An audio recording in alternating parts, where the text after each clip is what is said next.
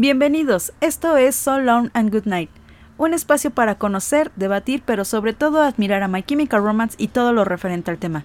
Mi nombre es Kemi y junto a Elena Romance comenzamos este recorrido. ¿Cómo estás, Elena Romance? ¿Cómo te va? Bien, bien, aquí. ¿Cómo están todos? Una semana, quincena más. Eh, Estamos muy felices de estar aquí con ustedes. Como siempre. Como siempre, como todas las quincenas. Y pues nada, ¿tú cómo estás? Bien, creo que bien. Me, agrada que se sienta frío. Eh, entonces creo que en ese aspecto estoy bien. Ya no estoy tan grumpy como, como antes. Sí, en la Ciudad de México ya se empieza a sentir un poquito más de frío. Este, yo sé que las personas que son del norte o que son de Chile van a decir, allá no hace frío, pero para nosotros sí porque no estamos acostumbrados. Sí. Pero pues nada, chicos, chicas, chiques, qué bueno que han llegado hasta aquí. Estamos muy, muy cerca de la recta final de esto. Y pues hoy traemos un capítulo bastante interesante. Creo que el capítulo pasado estuvo un poco pesado, quizás un poco denso por, la, temática que manejamos. Pero espero que les haya gustado. Las personas que respondieron a la pregunta de la semana dijeron que nuestras teorías no estaban tan locas. Genial. Que habíamos conectado los puntos bastante bien. Genial, genial. creo que mi, mi estrés valió la, valió la pena. y aprendí algo de magia. La verdad es que sí. Pues bueno, ¿qué les parece si comenzamos con nuestros saludos para irnos ya directo a lo mero bueno. Güey, sí, les va a gustar, sí, les va a gustar. Está chidísimo. Está bien. Les mando un gran, gran, gran saludo a Lady Rose Way, Annie Way, Paola Turner, Denise Liz, Karen San Elías, Kishoti Felixer, Hannah Sánchez D, Elías Palma, que es de Honduras, Carla Cames, Michelle Arreola, Cintia Milagros Pomalaya, Cucho Juana, Astrid Elena, que es de Perú, Roger Arboleda, que es de Ecuador, Eva Jansen de Monterrey, Owen Lu, Halloween, está bien chingón su nombre. Y dice que nació el mismo día que Frank. Yeah.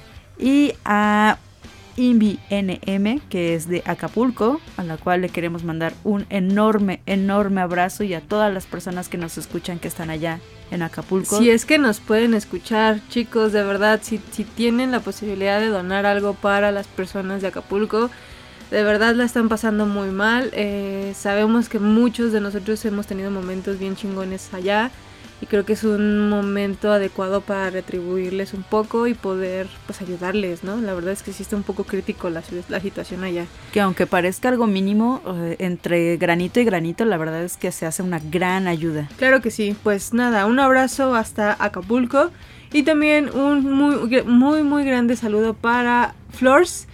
Melissa Morton, Nancy Gaga, Rebeca Zurita, Diego Hurtado, Patricia López Romero, Steffi Lynch, Harley Valentine, Jacqueline Ibarra, Angie Way, Akire Sánchez, Yvonne Mosho, Eridani Cavazos, Tapioca Rockers y a todos los demás que nos están escuchando que nos escuchan, pero no mandan, este, no responden a todos ellos también. Sí, ¿sabes qué? Esta semana quizás no hubo tantos saludos. La verdad fue mi idea, perdón. Porque les hicimos una pregunta que necesitaba ser respondida después de que contestaran, de que escucharan el capítulo.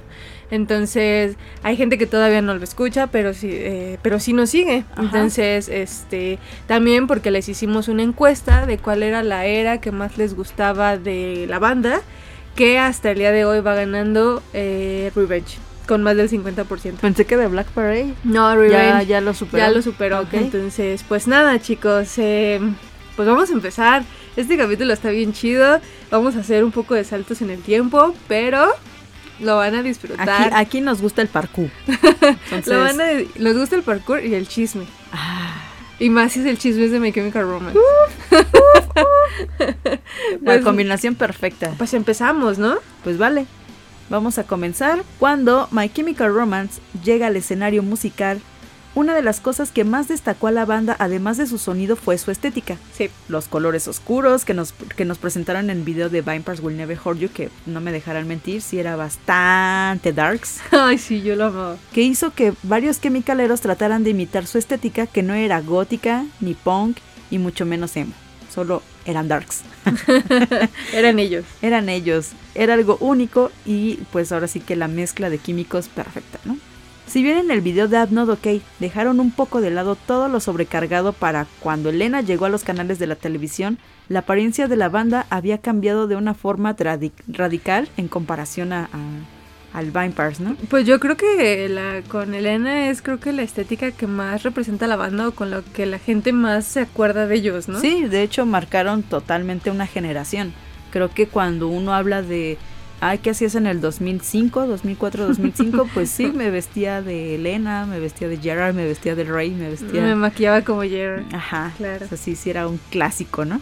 Enfundados, de hecho, en trajes negros y corbatas así súper elegantes, los chicos le dieron teatralidad a cada una de las letras. Sin embargo, los trajes no lo eran todo lo que llamaba la atención en ellos. Como mencionábamos, el uso de maquillaje cargado de rojo y delineador en más de un estilo hizo que todo el fandom se volviera loco y se fijara como, como meta personal lograr verse como Gerard, ¿no? Ay, sí, era como el sueño de todas, ¿no? sí, sí, sí.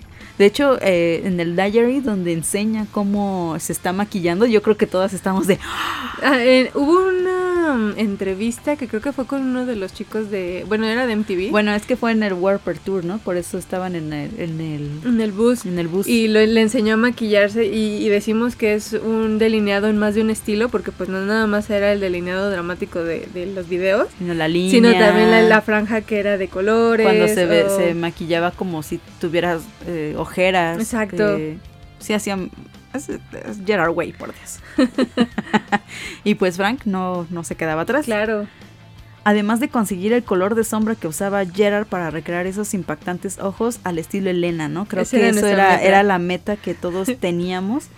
y sobre todo, lograr como... Es que, ay, no sé, si es bien raro. O sea, yo la verdad nunca lo he intentado, pero sé que si lo hiciera, no me va a salir. O sea, no, no, no sé cómo... es que es que no tiene un estilo y no tiene una técnica. Solo lo hace. Pero sí la es muy natural. Porque el maldito es un artista. O sea, ¿sabes que creo que tiene muy bien este visualizado la forma de su cara? Cómo, cómo va, cómo fluye, por ejemplo, sus ojos, de cómo va de su, de su lagrimal hacia el pómulo. O sea, siento que tiene mucho control en eso. Sí, sí. Aparte, él sabe difuminar colores.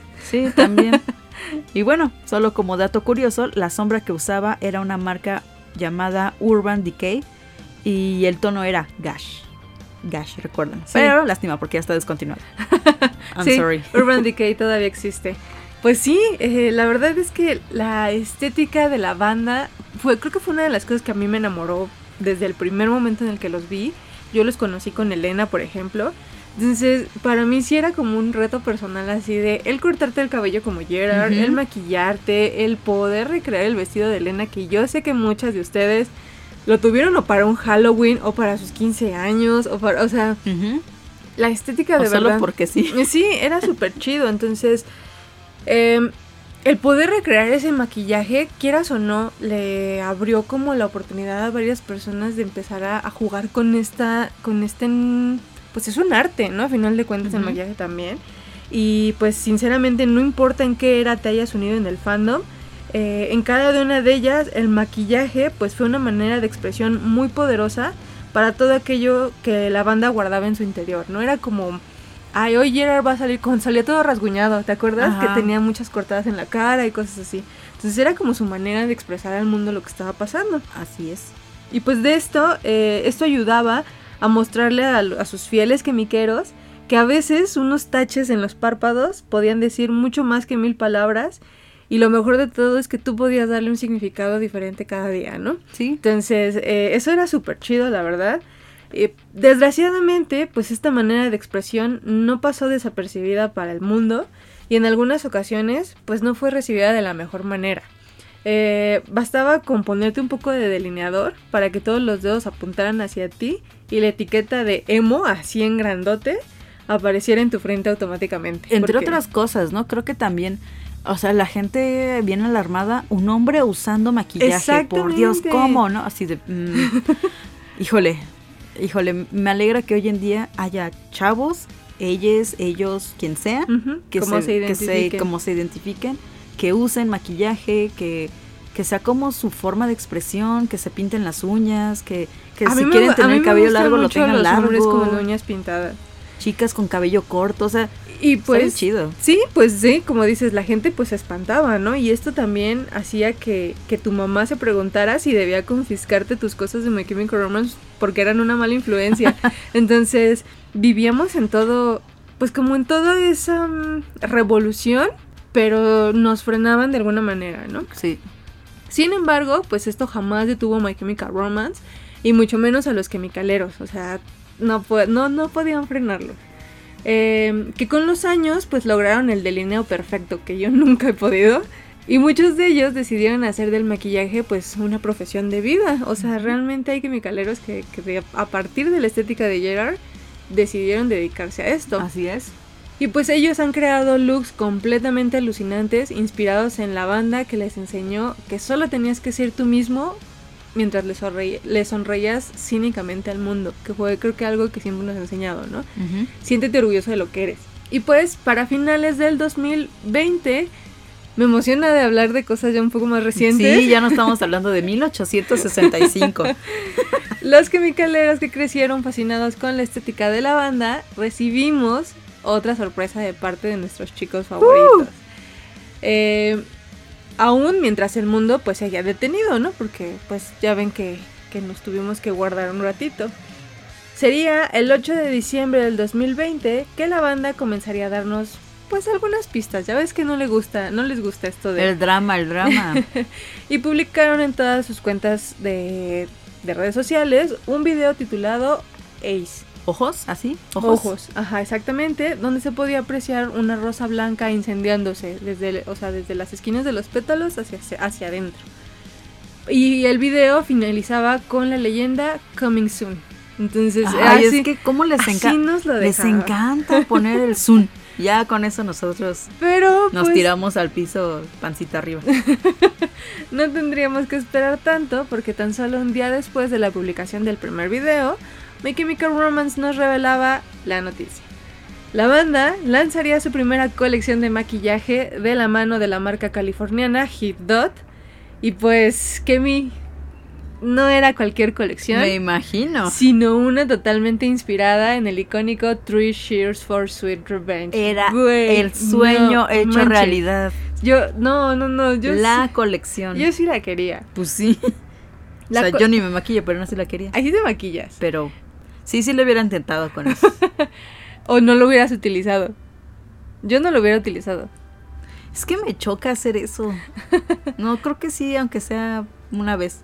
Pues mira, la colección estaría conformada por una brocha para sombras de doble punta retráctil, eh, un delineador líquido color negro de doble punta y una paleta de sombras inspirada, bueno, la, la parte de afuera de las sombras venía la portada del True Sheer for Sweet Revenge Qué bonito. Y adentro traería, traería nueve paneles con tonalidades entre el negro, rojo, morado y blanco.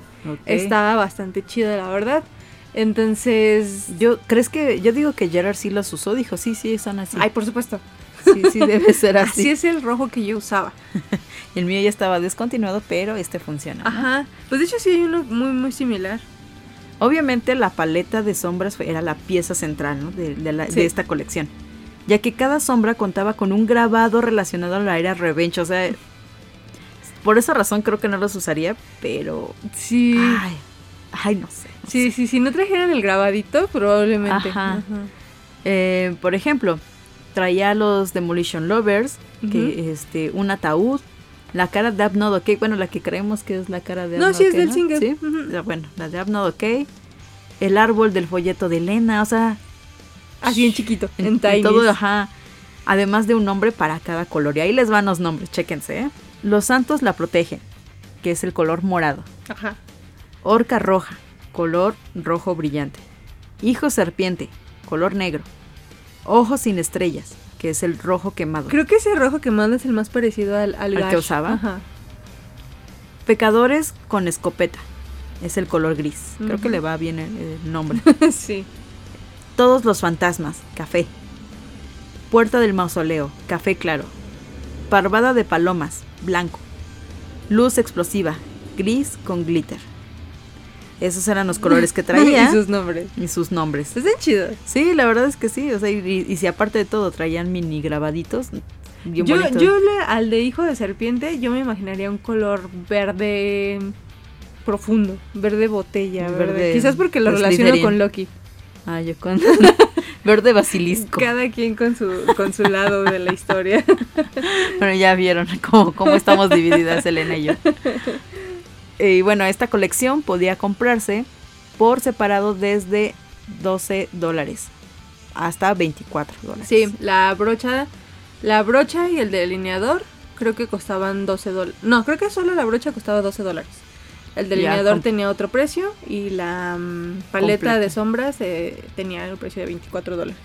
Solitos. Que más o menos sería entre 216 pesos mexicanos a unos 433. Más envío.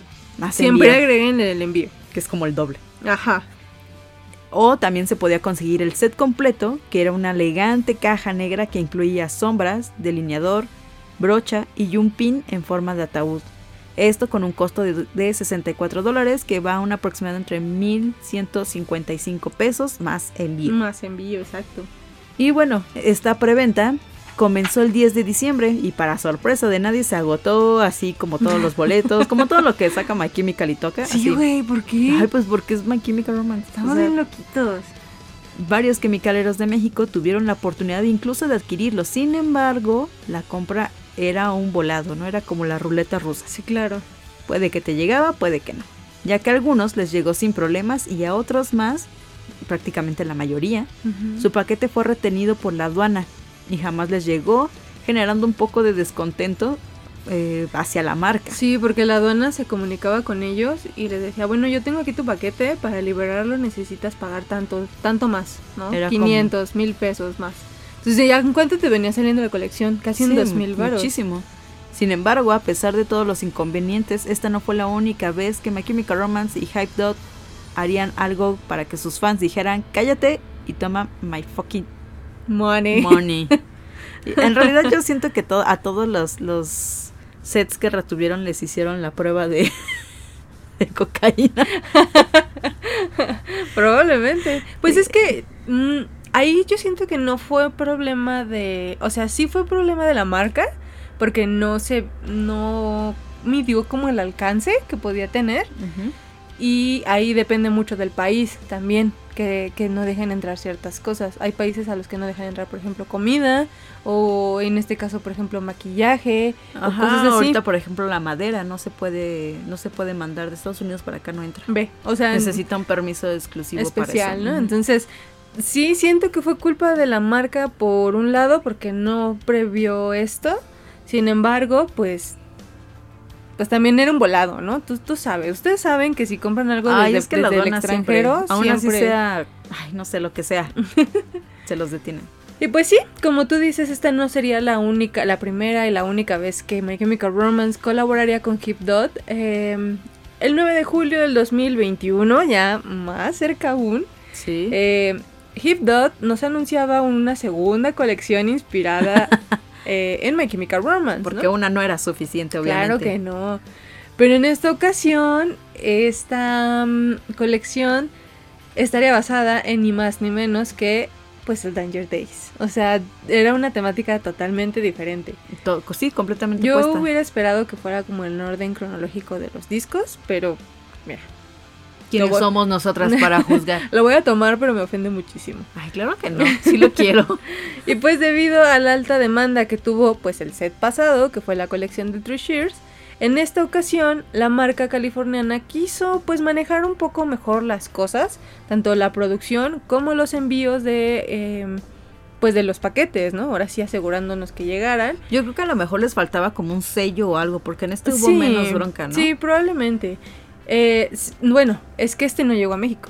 Mm, ah, buen punto. El- uno de los cambios que hicieron, por ejemplo, pues fue en los envíos y limitaron los envíos solamente a Estados Unidos, Australia, Canadá, Reino Unido, Alemania, Irlanda y Países Bajos.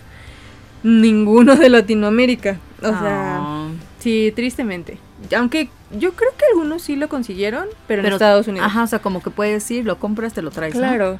Y la el segundo cambio que hicieron para esta colección sería que todo set de maquillaje fue fabricado eh, exclusivamente para, para la persona y pagado, eh, eh, bueno, con su previo pago en preventa.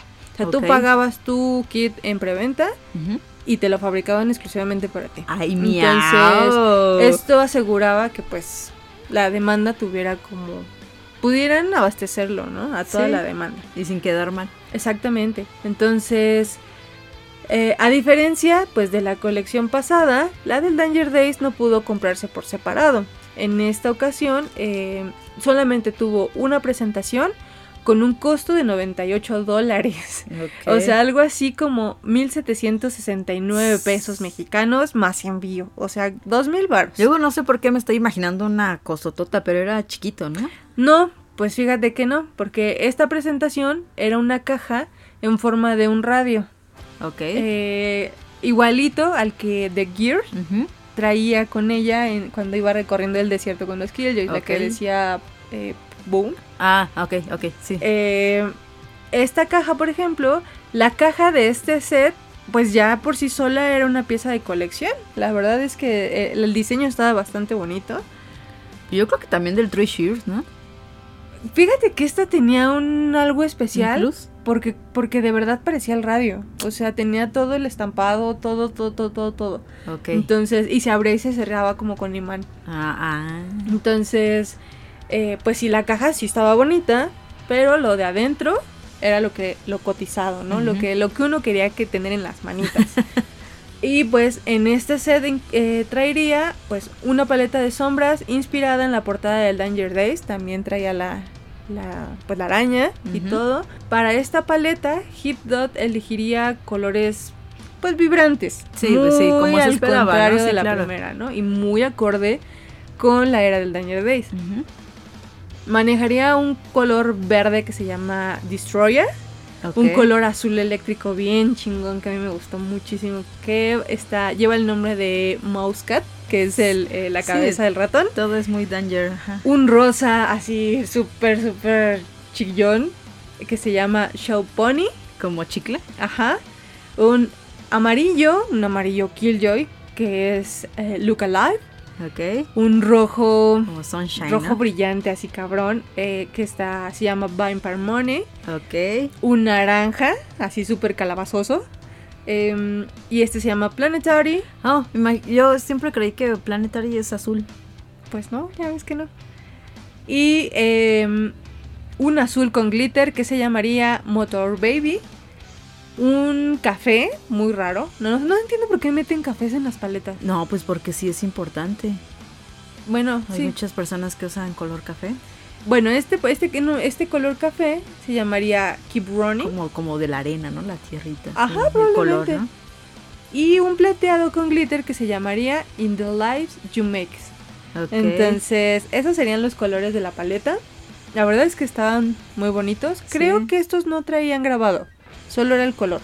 bueno, ya yo. no eh, sientes tan feo. Ajá, sí, y además porque el plus, como dices, era la caja. ¿no? Era la caja, estuche. exactamente.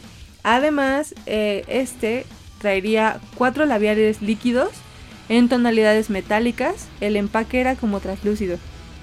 Ok. Y estaban inspirados cada uno en los cuatro fabulosos. Eso es todo. Traían pues todas las insignias que ellos traían, los emblemas, todo, todo, todo. O sea, me encontrabas acá tu Party Poison. Exactamente. Tu. Pues de hecho los colores de los labiales eran rojo, azul y verde. Ya sabemos cuál para cada quien. Rojo, azul, verde y amarillo. Ujú. Entonces todos en tonalidades metálicas. También traería un, dos delineadores de color blanco, a diferencia del, del Revenge que era negro. Ok. Estos son color blanco y uno era líquido y el otro era en lápiz. Genial, o sea, sí le dieron versatilidad. Sí, y también, obviamente, por ejemplo, los colores azul, amarillo y todo eso en sombras son muy difíciles de colocar porque tienden a hacerse translúcidos. En este paquete incluirían una prebase o un fijador para la sombra, para que tú te lo pusieras antes y pudiera agarrar del color súper, súper brillante. Entonces, ya además, así como ya la cereza del pastel, era un pin metálico con forma de la cabeza de Mousecap. Pues Entonces- creo que así ya viéndolo bien, hasta salió barato, ¿eh? Pues es que por eso el costo fue de 98 dólares a comparación del otro que Está fue de súper 24 bien, ya no lo veo tan descabellado. Entonces, creo que estuvo bastante bien. Digo, para las personas que nunca han comprado maquillaje, créanme, el maquillaje es güey, yo por eso no muy me caro, maquillo. es muy, muy caro. Es O sea, bueno, el buen caro. maquillaje eh, es muy caro. Entonces, yo no creo que Hip Dot sea una mala marca. Entonces, que te cueste eso, la y de verdad hecho me la parece marca muy, muy es chido. vegana Ve. y libre de, de No, crueldad es que más, animal. ¿qué más querían? Hasta parece que estamos aquí patrocinadas.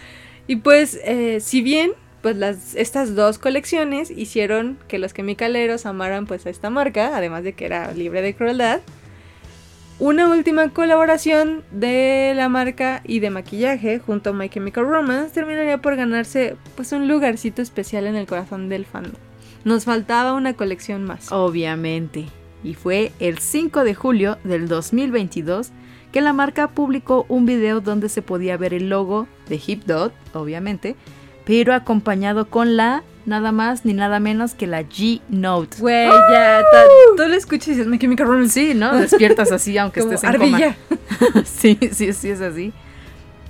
Y pues obviamente pues nos hacían saber que venía el turno de, de Black Parade. Sí. Y, y sí, o sea, no, no, más bien no nos equivocábamos. Utilizando la misma dinámica que con el Danger Days, esta colección sería bajo pedido y el set completo. No, pues, ajá, sí, no por partes. Ajá, sin embargo, no creo que alguien se haya opuesto a esta regla, ya que la estética y diseño de esta colección sería una tremenda joya, así joya, y Sí, con un módico costo de 74 dólares, o sea, mucho menos que el Danger Days, ¿no? Que era de 98 Mm, dólares. 98 dólares. En este caso sería un aproximado de 1.336 pesos mexicanos. Eh, digo, ahí les va. En la caja del set venía plasmado el arte del disco creado por James Dean, como ya lo conocemos, donde podemos ver el desfile de todos los personajes liderados por el icónico Pepe o el dirigente. Sin embargo, lo mejor viene adentro. Y al igual que, en sus colecciones pasadas, la paleta de sombras sería la estrella de la colección. El set incluye una paleta de sombras en tonalidades más grises, cobres, negros, y fueron empaquetados como si fueran el disco del The Black Parade con un efecto tornazo. Pero literalmente el disco. o sea, un cuadrito, o sea, así, no, no, no, el disco. O sea, Ah, ok, un círculo. como, no, como si compraras el disco así, físico, lo abre, o sea, trae la portada. Por eso un cuadrito, o sea, me refiero como a la caja, Así, ¿no? Una, cajita. Ajá. exactamente. Y la abres y trae la forma del disco, pero vienen ahí las, las sombras. En o vez, sea, en vez de, o sea, ya ves que lo abres y trae el grabado como si fuera un reloj, ¿no? Ajá, En vez de ser así, trae los, los Exacto. cuadritos de la... ajá, exacto. Y la parte de de, la atrás sombra. trae la contraportada, trae las canciones, todo, todo, todo, todo, todo. Está chida. Y bueno, eh, trae una base de maquillaje blanca con el grabado en 3D del dirigente o Pepe. Eso se debió ver genial. Sí, yo no lo desharía. No, pues no. Porque tú lo abres así, o sea, como, pues como una tapita. Como- Ah, ok. Y se ve súper bonito porque se ve como aterciopelado, así Ah. bonito. Está muy, muy bonito. Sí, de esos que no quieres ni tocar. Sí, güey. Eh, tres labiales mate con los colores como un rojo café que se llama Fear, así le pusieron. Ajá. Un gris asfalto que se llama Regret. Y como eh, tonalidad nude Ujú. que quedaría el nombre de Mother War. Mother War.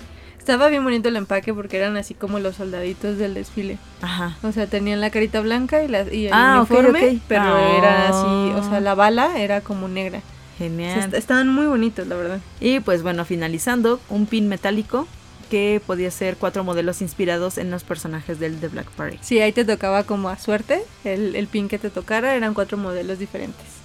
Ay, qué emoción. Estaba bien Bueno, chido. es que ahí ya es como plan con maña, ¿no? Porque si quieres todos, tendrás que comprar. Pero ¿a poco Cuatro. te vas a gastar, cuánto? ¿74 dólares? Pues yo creo que aplicarían como en los discos, ¿no? Uno para guardar y uno para escuchar. Y si te vuelve a llegar el mismo, Pues porque no era, otro. no era elección, era así como al azar. Dependiendo tu dinero, yo creo que si compras otro y otro, o sea, al final pues los vas a usar. Pues sí, la neta sí. O sea, sí, no, no se desperdicia. Contando con tres colecciones completamente agotadas, ahora sí, de los tres discos, ah, bueno, sin contar el I Broke You, hasta se vendieron con los revendedores, o sea, ya saben cómo son. No manches, yo el otro día me metí a Mercado Libre y el delineador está en 700 varos. El puro delineador y ya no está, o sea, ya no está activa la publicación. Ya se agotó. Sí. La colaboración de Hip Dot con My Chemical Romance sería catalogada como un rotundo éxito gracias a estas ventas. La incursión de My Chemical Romance en el mundo del maquillaje sería una grata sorpresa para aquellos quimicaleros que siempre soñamos poder llevar a la banda hasta en el maquillaje, ¿no? De Sí. esos que, ay, yo lo quiero en todos lados. Sí, sí, sí, puedes usarlo en el maquillaje también. Todas estas colecciones nos mantendrían entretenidos mientras el mundo regresaba a su cauce lentamente, haciendo que la espera para que los chicos regresaran al escenario fuera un poco más llevadero. Exactamente. Pues así My Chemical incursionaba en el mundo del maquillaje. La verdad es que estuvieron muy chidas las colecciones, estuvieron bien planeadas, escogieron a una marca que de verdad eh, hace colecciones bien chidas y bien raras, porque tiene colecciones de, de los ositos cariñositos, de Bob Esponja, de hicieron una de Dungeons and Dragons, eh, o sea, tienen cosas Le entran a todo. Sí, tienen hasta una de sopa noodles. Ok. O sea, ok, eso es está nuevo. bastante raro, pero está chido. Y lo mejor de todo es que no son marcas. No es Mac, no es Urban Decay, o sea, marcas grandes, con renombre, sino que se fueron por algo más chiquito, algo más, eh, a lo mejor más emprendedor y cosas así. No, yo creo que también llamó mucho la atención, supongo que para Frank, incluso para Gerard, que fueran veganos, ¿no? Que fueran Ah, sí, veganos y sí. libre de... De crueldad animal. Ajá. Siento que eso es el plus. Sí, pues sí, porque ustedes no están para saberlo ni yo para contarlo, pero creo que Mac todavía sigue haciendo experimentos con, Ay, cómo me gustan sus con, labiales. eh, con animalitos. Está bien chido, pero eh, eso sí me molesta un poco. Pero, pues, obviamente, eh, como tú dices, esto nos mantuvo entretenidos, haciendo que la espera para que los chicos regresaran a los escenarios fuera un poco más llevadera, porque pues obviamente eh, el que nos aplazaran la gira sí fue como de chale. Y pues, ahora- bueno, ajá, y que realmente vivíamos en la incertidumbre de no sabemos si va a pasar o no. O que se fueran a arrepentir. Deja de eso, tú. o que uno de ellos se fuera a enfermar. Ay, sí, También era un miedo, entonces... Cuando My Chemical Romance anunció que estaba de vuelta en el 2019, pues el mundo se volvió completamente loco. Nos volvimos locos, la verdad. Pues sí. Eh, sin embargo, el anuncio de un único concierto en Los Ángeles para celebrar este regreso acabó pues por mandar a la lona a todos los quimicaleros porque pues la mayoría quería estar ahí y la mayoría del fandom jamás había visto a la banda en vivo, ¿no? Entonces, el que dijeran no nos dieran más detalles más que un solo concierto. sí. Decías, güey, tengo que estar ahí. Tengo que. Y pues la banda, a pesar de tener ya varios años de carrera, nunca han sido muy partidarios ni muy fanáticos de realizar giras muy extensas. Y después del The Black Parade World Tour, pues la posibilidad de que esto volviera a suceder y de que se volvieran a embarcar en un recorrido mundial de iguales magnitudes, pues quedó rápidamente descartado. Esto en respuesta pues al desgaste emocional y físico al que los chicos se vieron expuestos a lo largo de 140 conciertos aproximadamente. Sí, no, ni ganas, ¿no? Yo Hace creo. poquito salió un libro de un... no recuerdo su nombre, pero se, se dedicó como a recabar la historia de, de toda la escena de Jersey y del emo y de todo eso. Y entrevistó a Frank. Y él dice que él no recuerda la gira del de Black Parade. What? Que estaba tan medicado y tanto es así que dice yo no recuerdo muchas partes. Yo creo que más bien era, bueno, y de hecho yo creo que aunque ni te drogaras ni nada, el hecho de, de ya no saber en qué ciudad estás, Exacto. a qué hora llegas, eh, a qué hora es el evento, o sea, en un momento para ti son las 10 de la mañana y estás haciendo un concierto a las 10 de la noche porque tu cuerpo te dice, no, o sea, Fue esta hora tienes que estar Fue dormido. súper desgastante y aparte como dice Frank, dice yo me googleé, dije, me metí a Google para ver como, como el ¿Qué hice, recorrido no? que hice y me salió curiosamente una, un artículo que decía My Chemical, el calendario de My Chemical Romance. Dije, perfecto, pues de aquí es, ¿no? Dice, y no, era un calendario que vendíamos en ese entonces. Dice, ¿Y el what? Dice, muchas cosas no las recuerdo. Dice, fue una gira muy pesada, no fue de mi agrado totalmente. Entonces, pues teniendo como estos antecedentes, obviamente no se iban a aventar luego, luego a, a, pues a regresar. Y la verdad yo lo dudaba que pasara.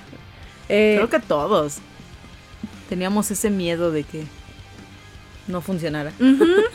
Y pues debido a la respuesta del fandom al anuncio del concierto de Return, pues fue completamente abrumadora, o sea, la respuesta, la verdad.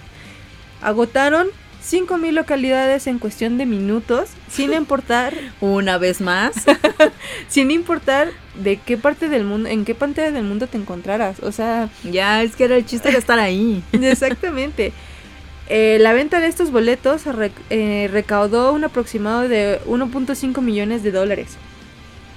Y esto fue un récord para el recinto. O sea, ninguna otra banda había logrado vender o agotar las localidades tan, tan rápido. ¿Cómo después de tanto y, y a pesar de que se quedaron ausentes mucho tiempo, regresan rompiendo récords, ¿no? O sea, a ellos mismos se siguen sorprendiendo Güey, de sí sí. mismos, ¿no? Y pues obviamente en este concierto, pues quimicaleros de todas las edades se dieron cita para, pues, para esta importante noche. Ahora sí que como el meme de, de Bart de Homero, así de Homero, ¿por qué estás tan elegante? Porque hoy me voy a ver a My Chemical Romance, muchacho. Porque hoy hay misa monumental. Entre estos, eh, entre estos asistentes estuvo alguien de nombre Ma- eh, Matt Gale. Este chico fue un antiguo promotor de la banda ¿Ok? y él mismo pues nos contaría cómo fue el, el- el- El el show. estar ahí, ¿no? Él nos diría, me di cuenta que entre el público había gente de mi edad que creció con la banda y tal vez un poco mayor. Dice Gale, él tiene 44 años o tenía 44 años cuando sucedió esto. Y luego había gente de la edad de mis hijos. En la secundaria, en la escuela universi- en la escuela secundaria, en la universidad, fueron varias generaciones de personas que estuvieron ahí reunidos.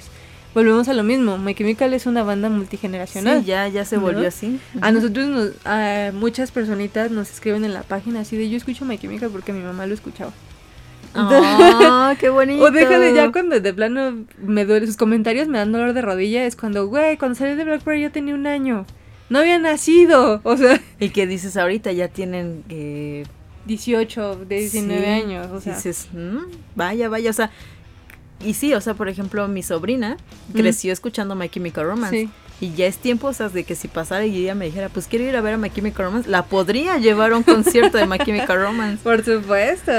La verdad que eh, el, volver a los, el volver a ver a los chicos sobre el escenario se convirtió en uno de los momentos más emotivos para todos los chemicaleros. El poder presenciar, aunque sea por internet, ese concierto de Return nos hizo muy felices a todos. Ay, sí. Y pues los chemicaleros jamás creyeron que esto volvería a suceder. La verdad es que yo lo dudaba mucho. Y este concierto encendió la esperanza en el resto del mundo de que con suerte los chicos nos regalaran, aunque sea una fecha, una, una, la que fuera, para poder disfrutar una vez más de la experiencia de tenerlos de vuelta Es pues, en cuando los países. dices, por favor, solo una oportunidad más, dame una oportunidad más para escucharles. Exactamente, y pues a principios del 2020 todo parecía indicar que My Chemical Romance había escuchado nuestras plegarias, pues publicando an offering y a summoning, anunciando Ay, con sí. esto la gira por Europa, Estados Unidos y Canadá. Sin embargo, la gira mundial del Return ya estaba casi planeada para cuando los chicos dieron el concierto en Los Ángeles siendo la respuesta de este concierto el empuje final que necesitaban para que My Chemical Romance empacara de nuevo y se dispusiera a dar un tour más extenso, más extenso que el del Danger Days. Porque el del porque Danger Days fue, fue súper corto, cortito. sí, fue muy corta, ni siquiera había este países latinos, ¿no? Ajá, entonces para cuando fue el concierto de Return, ellos ya tenían una idea de una gira. Pero el ver cómo reaccionó el fandom a, a la venta de boletos esa Así de, noche, ¡Ah! fue así de, va, vamos a hacer un tour más grande. Así es. Según Mark Gate, la primera discusión real sobre una gira de reunión ocurrió a principios del verano del 2019 mientras todos estábamos en la lela, en una reunión en la casa de Gerard, que se encuentra en Los Ángeles. La banda tenía una visión específica para el regreso como nos mencionabas, una que no incluía un álbum ni un bombardeo mediático. Los chicos no concedieron entrevistas de hecho a lo largo de la gira, No. o al menos que sepamos no, no fue así. Gail diría, siempre fue una cuestión de menos es más. Solo querían tocar la música para los fans. ¡Yeah! Sí, pues de hecho también vi por ahí en TikTok una mm, entrevista de Gerard en el Danger, no, en el de Black, Ajá. y le preguntan que cómo, pues cómo manejan, ¿no? El, el tener jet lag todo el tiempo Ajá, y lo todo eso. decía. Y él decía que, que pues no podían dormir, que a veces dormían una hora, dos horas, o sea, que era súper, súper, súper cansado para ellos y dormir dos horas y luego chútate un concierto y sí, luego que es muy agotador, ¿no? súbete a un avión y luego, o sea, de verdad en esa entrevista se ve como monótono, o sea, así como de, pues ya quiero acabar con esto, ya me quiero ir, o sea, Pero es que como ya lo tenían pactado, en ya- esta gira de, de, pues de Return prácticamente, nunca dieron una entrevista. Entonces, eso está chido porque se tomaron su tiempo y lo hicieron a su manera. Sí, Sí. eso me gusta. Me y la gusta verdad es mucho. que, o sea, si bien queríamos saber, tampoco era tan necesario. O sea, con verlo en el escenario a los cuatro, ya te iba a decir a los cinco. Bueno, sí, a los cinco. Sí, Jarrod. Sí, Jarrod. ¿Jarrod este, qué? Verlos, verlos en el escenario, ya, con eso te daba todo, ¿no? Y verlo, bueno, no me voy a adelantar. Ajá. El regreso de la banda las listas de popularidad, sumado a la nostalgia de todo el fandom que los esperó por muchos años, seis años aproximadamente, O más. exacto, incluso más tiempo, creó una tormenta perfecta. De esas, ¡ay! que te lavan el alma. Cuando los boletos de la gira salieron a la venta, la demanda de entrada superó las expectativas más descabelladas de todas las partes involucradas. Otra vez. Sí.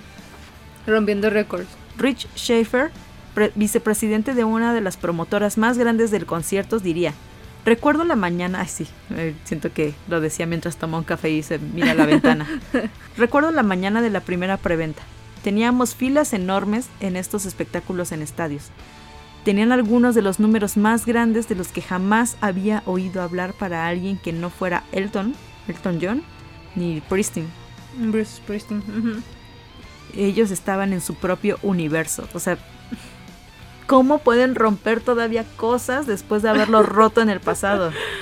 Pues sí, ellos mismos volvían a, a borrar su marca y a poner otra más arriba, así como de, no, pues es que en tal gira hiciste esto, no, pues ahora vas a hacer sold out en cinco minutos. O sea, Y más porque la- estábamos sedientos. O sea, sí, Sí. sí necesitábamos esa, ese chance de verlos. Era nuestra oportunidad. claro.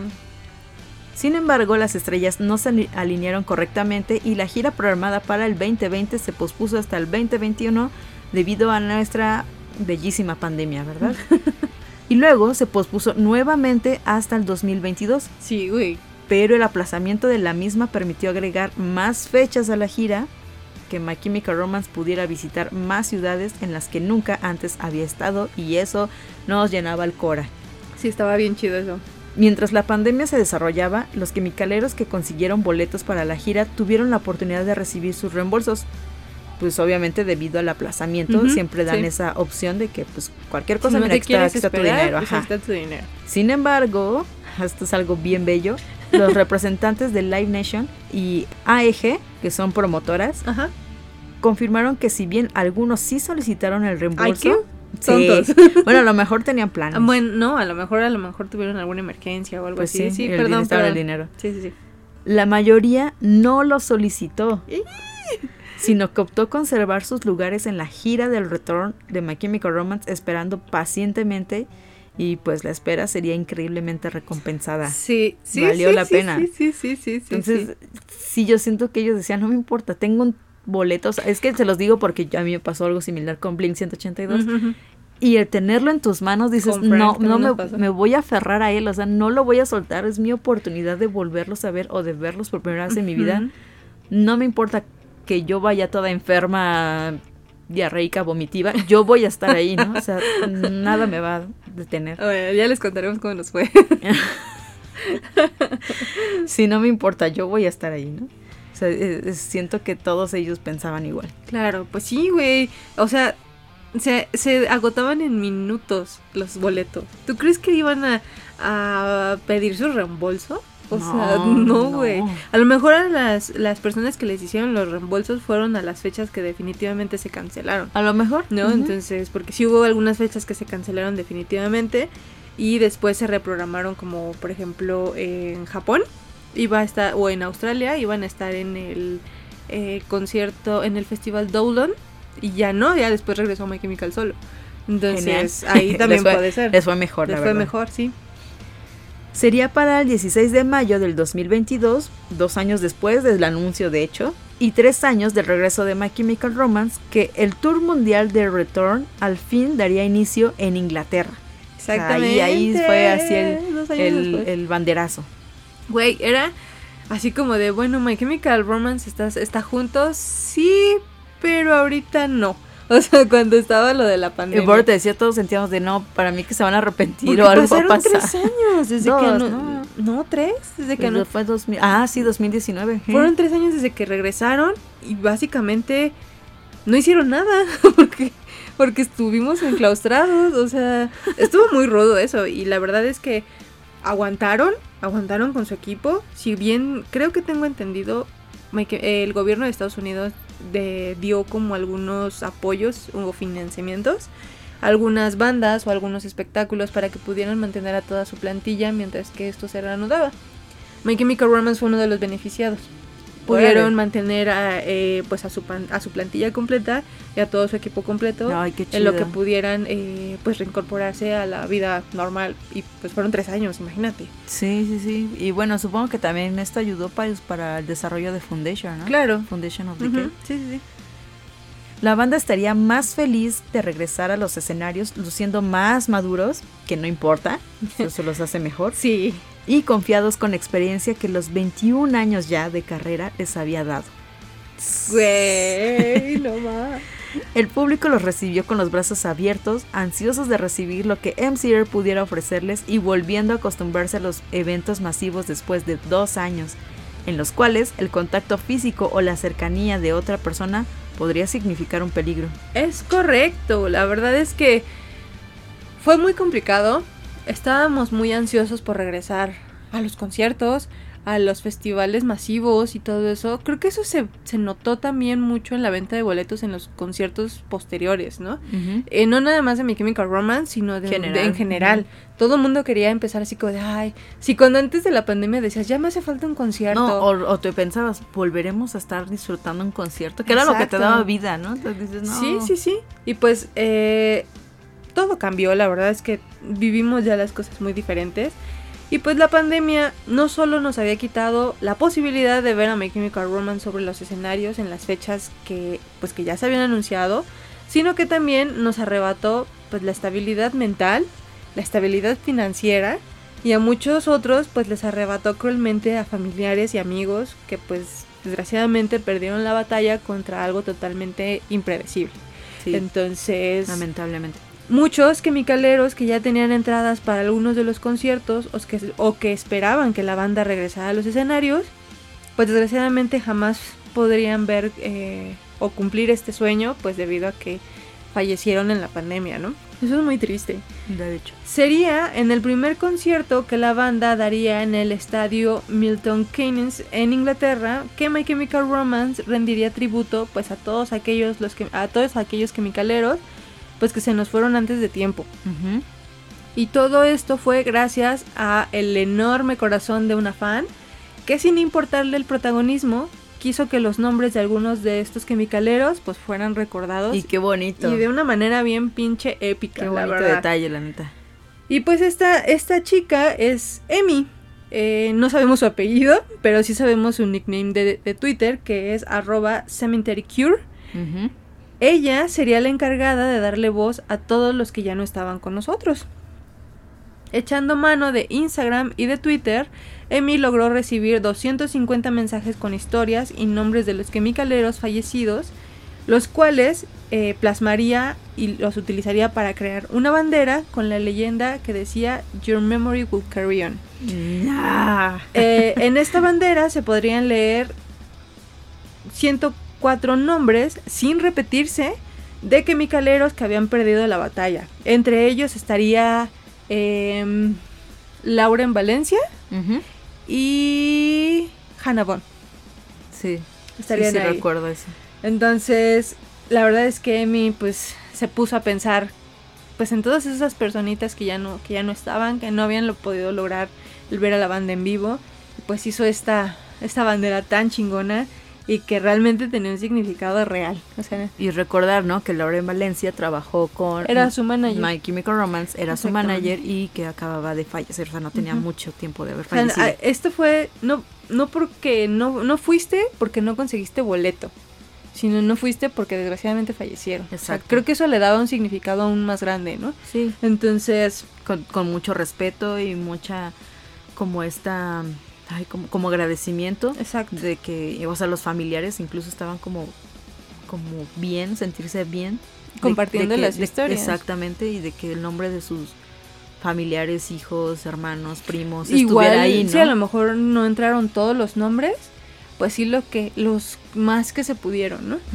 Y pues en este caso, el fandom demostraría una vez más que unidos somos imparables. Y Sí. haciendo todo el ruido posible en Instagram y en Twitter, tagueando a Christine Way, a, A todos, para que alguien a supiera. todos, lograron que la bandera llegara a manos de los chicos y Gerard no perdería la oportunidad de hablar de ella pues en este concierto. Así como de, alguien dígale a Gerard Way que vamos a hacer esto, o sea, básicamente fue eso. Exactamente, y pues Gerard diría, ¿no? Es una locura, este es nuestro tercer concierto. Hemos tocado dos veces y creo que fue la primera noche en la que nos divertimos. Hablé de los dos años y medio que han pasado y en cómo nos sentimos.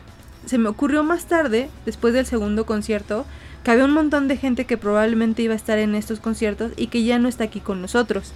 Ayer un amigo mío me dijo que había algunas personas en internet y habían conseguido una lista lo mejor posible de los nombres de las personas que iban a venir a los shows.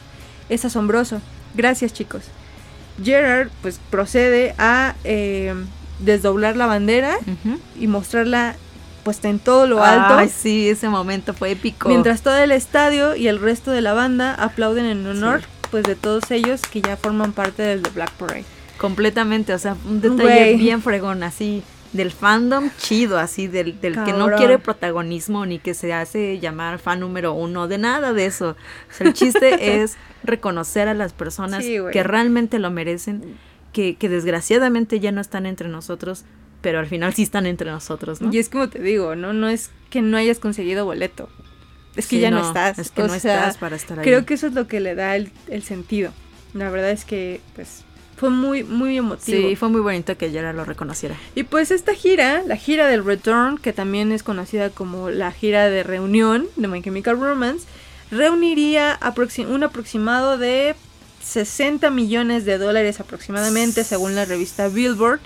Eh, esto es como a mediados de la gira, casi al final, ni siquiera era. dinero. Era como un aproximado a lo que iban a alcanzarse. De hecho, ellos, ellos estaban mm, calculando que cada concierto dado en Estados Unidos se recaudaba un promedio de 2 millones de dólares por cada noche. Entonces, eh, esta gira contaría con 70 fechas a través de más de 15 países y pues varios continentes, convirtiéndose en una de las giras más importantes de los, tres, de los últimos tres años, la verdad. Eh, la gira inició el 16 de mayo del 2022 en Inglaterra y finalizó el 26 de mayo del 2023 en Osaka, en Osaka, Japón. Cada noche, por ejemplo, la batería luciría una- un grabado eh, diferente. Lo pintaban con aerosol al momento de subir al escenario Ujú. y pues hay un buen de, de- de ahí, cosas ahí ahí. están todos esos famosos. Y pues esta gira también le daría oportunidad a Frank de regresar a Australia siete años después de su accidente, poder regresar al lugar en donde casi, pues casi lo Casi perdemos. muere. Ujú. Y esa noche en la batería diría indestructible. Yeah. Entonces, Ese es nuestro Frankie. Ese es, ese es el pinche Frankie que nada, nada lo detiene. Y pues también eh, en este tour My Chemical Romance adquiriría pues un nuevo estatus. La verdad es que, por ejemplo, revistas como Rolling Stones los, ya, ya los catalogan como una banda de culto. Entonces, es muy loco esto, la ¡Qué verdad. belleza! Eh, ya que su nombre pues ya aparece en mayúsculas y como headliners de festivales como eh, Firefly, Riot Fest, el When We're Young y pues obviamente el Corona Capital también. Entonces eh, por ahí comentaba alguno de ellos que incluso en la gira del The Black Parade o del Danger Days las promotoras no consideraban a My Chemical Romance como una banda que trajera ingresos. Que llenara Que el no, lugar, no, ¿no? creía que les pudiera redituar lo que se iba a invertir. Entonces, por eso no les apostaban tanto y por eso no eran headliners. Y pues, si ustedes se acuerdan de los festivales en los que estuvo My Chemical, nunca fue headliner. Pero, más eh, que en ¿eso? el, el Lead and Read. Esos son de, de, de promotoras que no conocen a Latinoamérica y no me van a dejar mentir. Si hubieran ido a cualquier país de Latinoamérica, por supuesto que se llenaba ese festival. Sí, la neta, sí. Y lo demostramos. Sí, sí, sí, sí, sí. sí. Pero bueno. si bien el éxito de la gira fue rotundo, My Chemical Romance podría no tener una nueva gira en años, y eso es algo que su equipo sabe. Incluso, Matt Gale, como les mencionábamos, dijo, no creo que vayan a ser un grupo que salga de gira todos los años. Si terminan tocando nuevamente después de que terminen estas fechas, será selectivo y de manera que quieran hacerlo. Cosa que pues sí es como, híjole, no sé, como que dices, chin, tengo menos oportunidad de que vengan o de verlos, pero puede que a lo mejor sí digan, ok, nunca hemos visitado este lugar, vamos a hacerlo ahora, sí, ¿no? probablemente. que, que, es- que son países en los que a lo mejor eh, es que siempre hay países que son como obligatorios, ¿no? O sea, Inglaterra, Japón, México. eh, México, pero pues faltan muchos y, y quizás Sí. a lo mejor ahora sí digan, bueno, ya fuimos a esto, ahora sí podemos. Vámonos a Brasil, vámonos a Chile, vámonos a, Sí, a todos Argentina. Eh, pues sí, todos estos lugares que pues sí, deseamos que Sabemos vayan. que los, los queremos de vuelta y sé que ustedes también los quieren.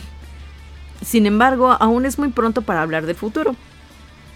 De si odian algún país y todas esas Porque cosas. eso es un sí, clásico. es un clásico o sea, de anuncian que, oh, fecha y odian mi "Ay, país. no, Es ¿no? que en Latinoamérica nos odian, por eso no vienen. No, no, no, no va por ahí. Y los recuerdos del Return Tour aún están frescos en la memoria del fandom y sobre todo de los chicos. Eso es muy bonito. G menciona sobre este tour. Este tour va más allá de, de negocios, de camisetas y de esas cosas.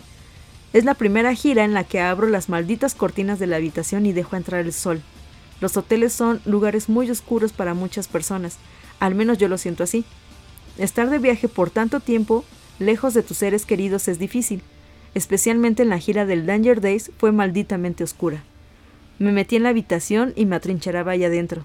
Ponía un cartel de no molestar, le ponía cerrojo a la puerta y todas esas mierdas. Mantenía la habitación oscura y fría, mientras me sentaba en la oscuridad extrañando a mi familia. Todos extrañábamos a nuestras familias, de hecho.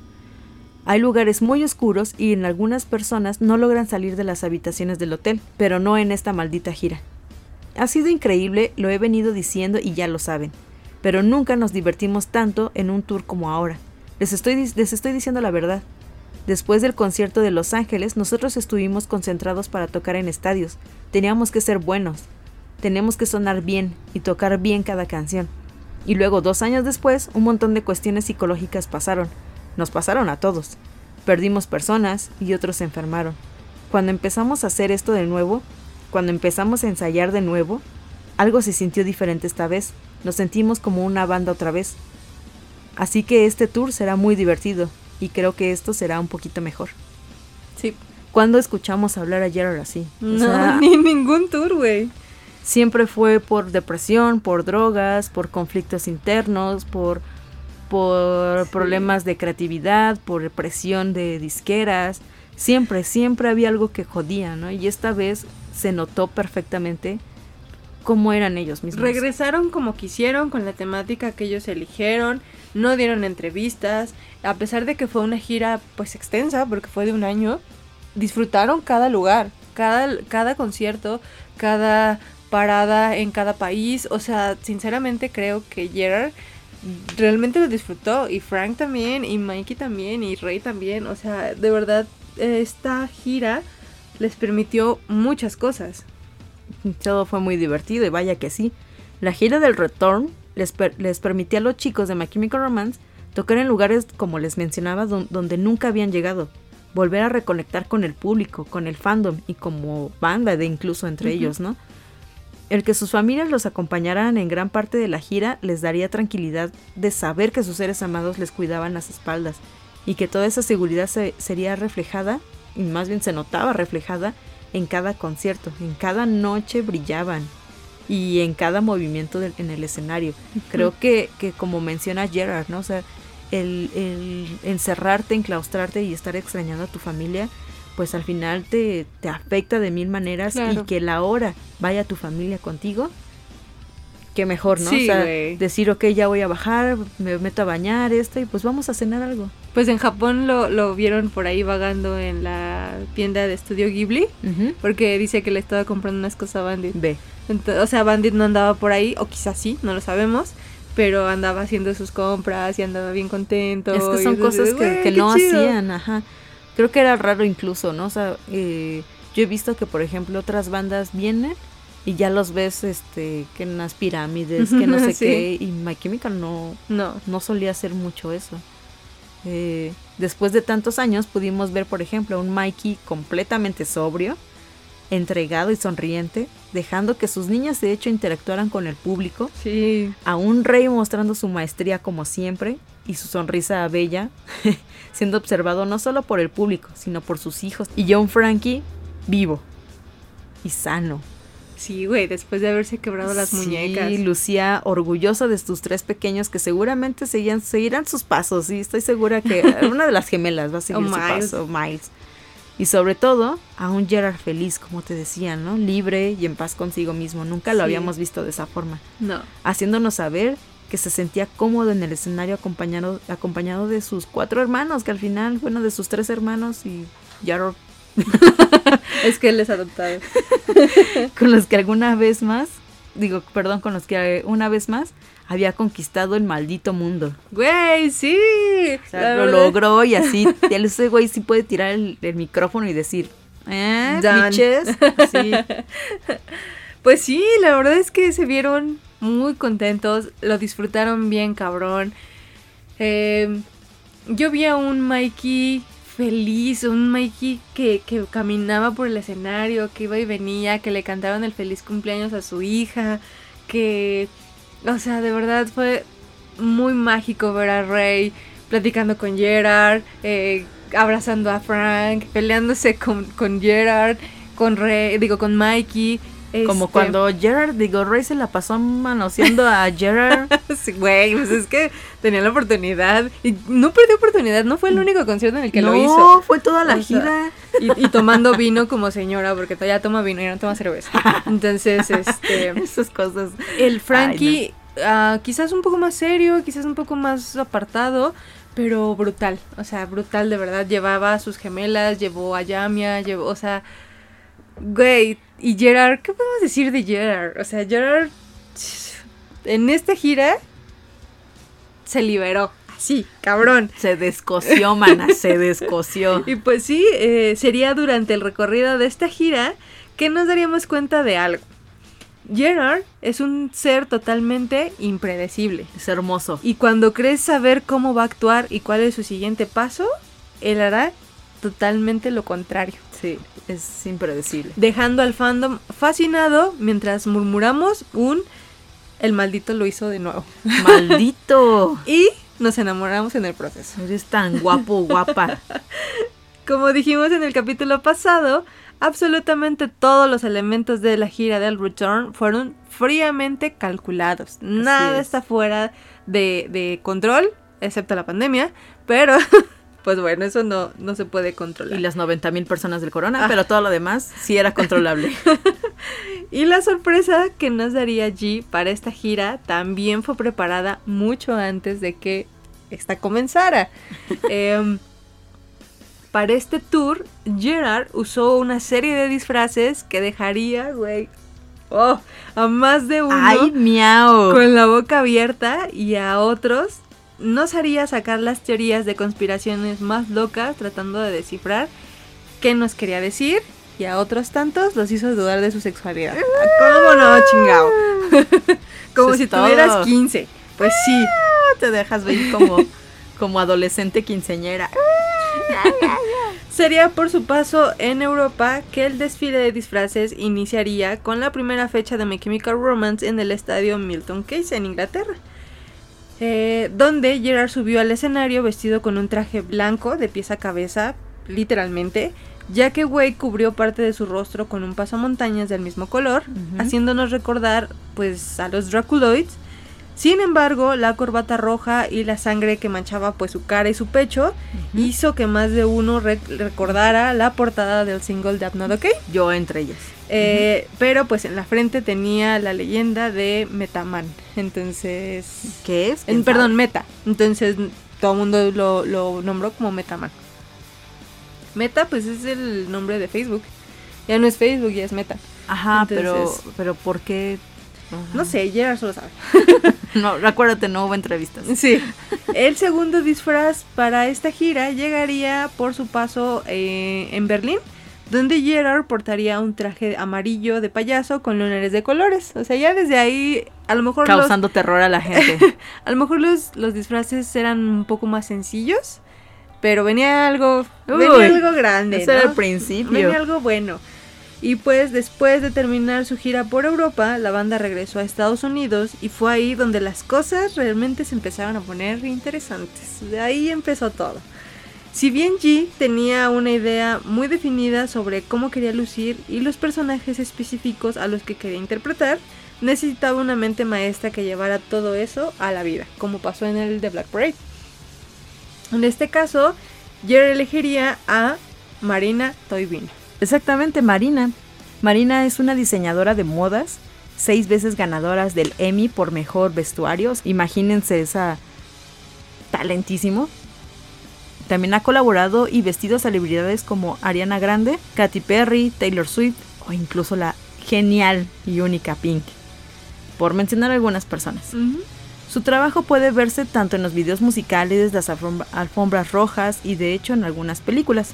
Toybina sería seguidora de My Chemical Romance, o sea, era fan. Es que eso es como ya regla de, de My Chemical Romance. Sí. Era seguidora de My Chemical desde muy joven, así que cuando se enteró que la banda regresaba a los escenarios sabía que era la oportunidad de su vida. Ella dijo, me dije a mí misma, o voy a estar en ese espectáculo o los voy a vestir. Yo digo que dijo así. Supongo que se fue, que se puede decir que lo manifesté.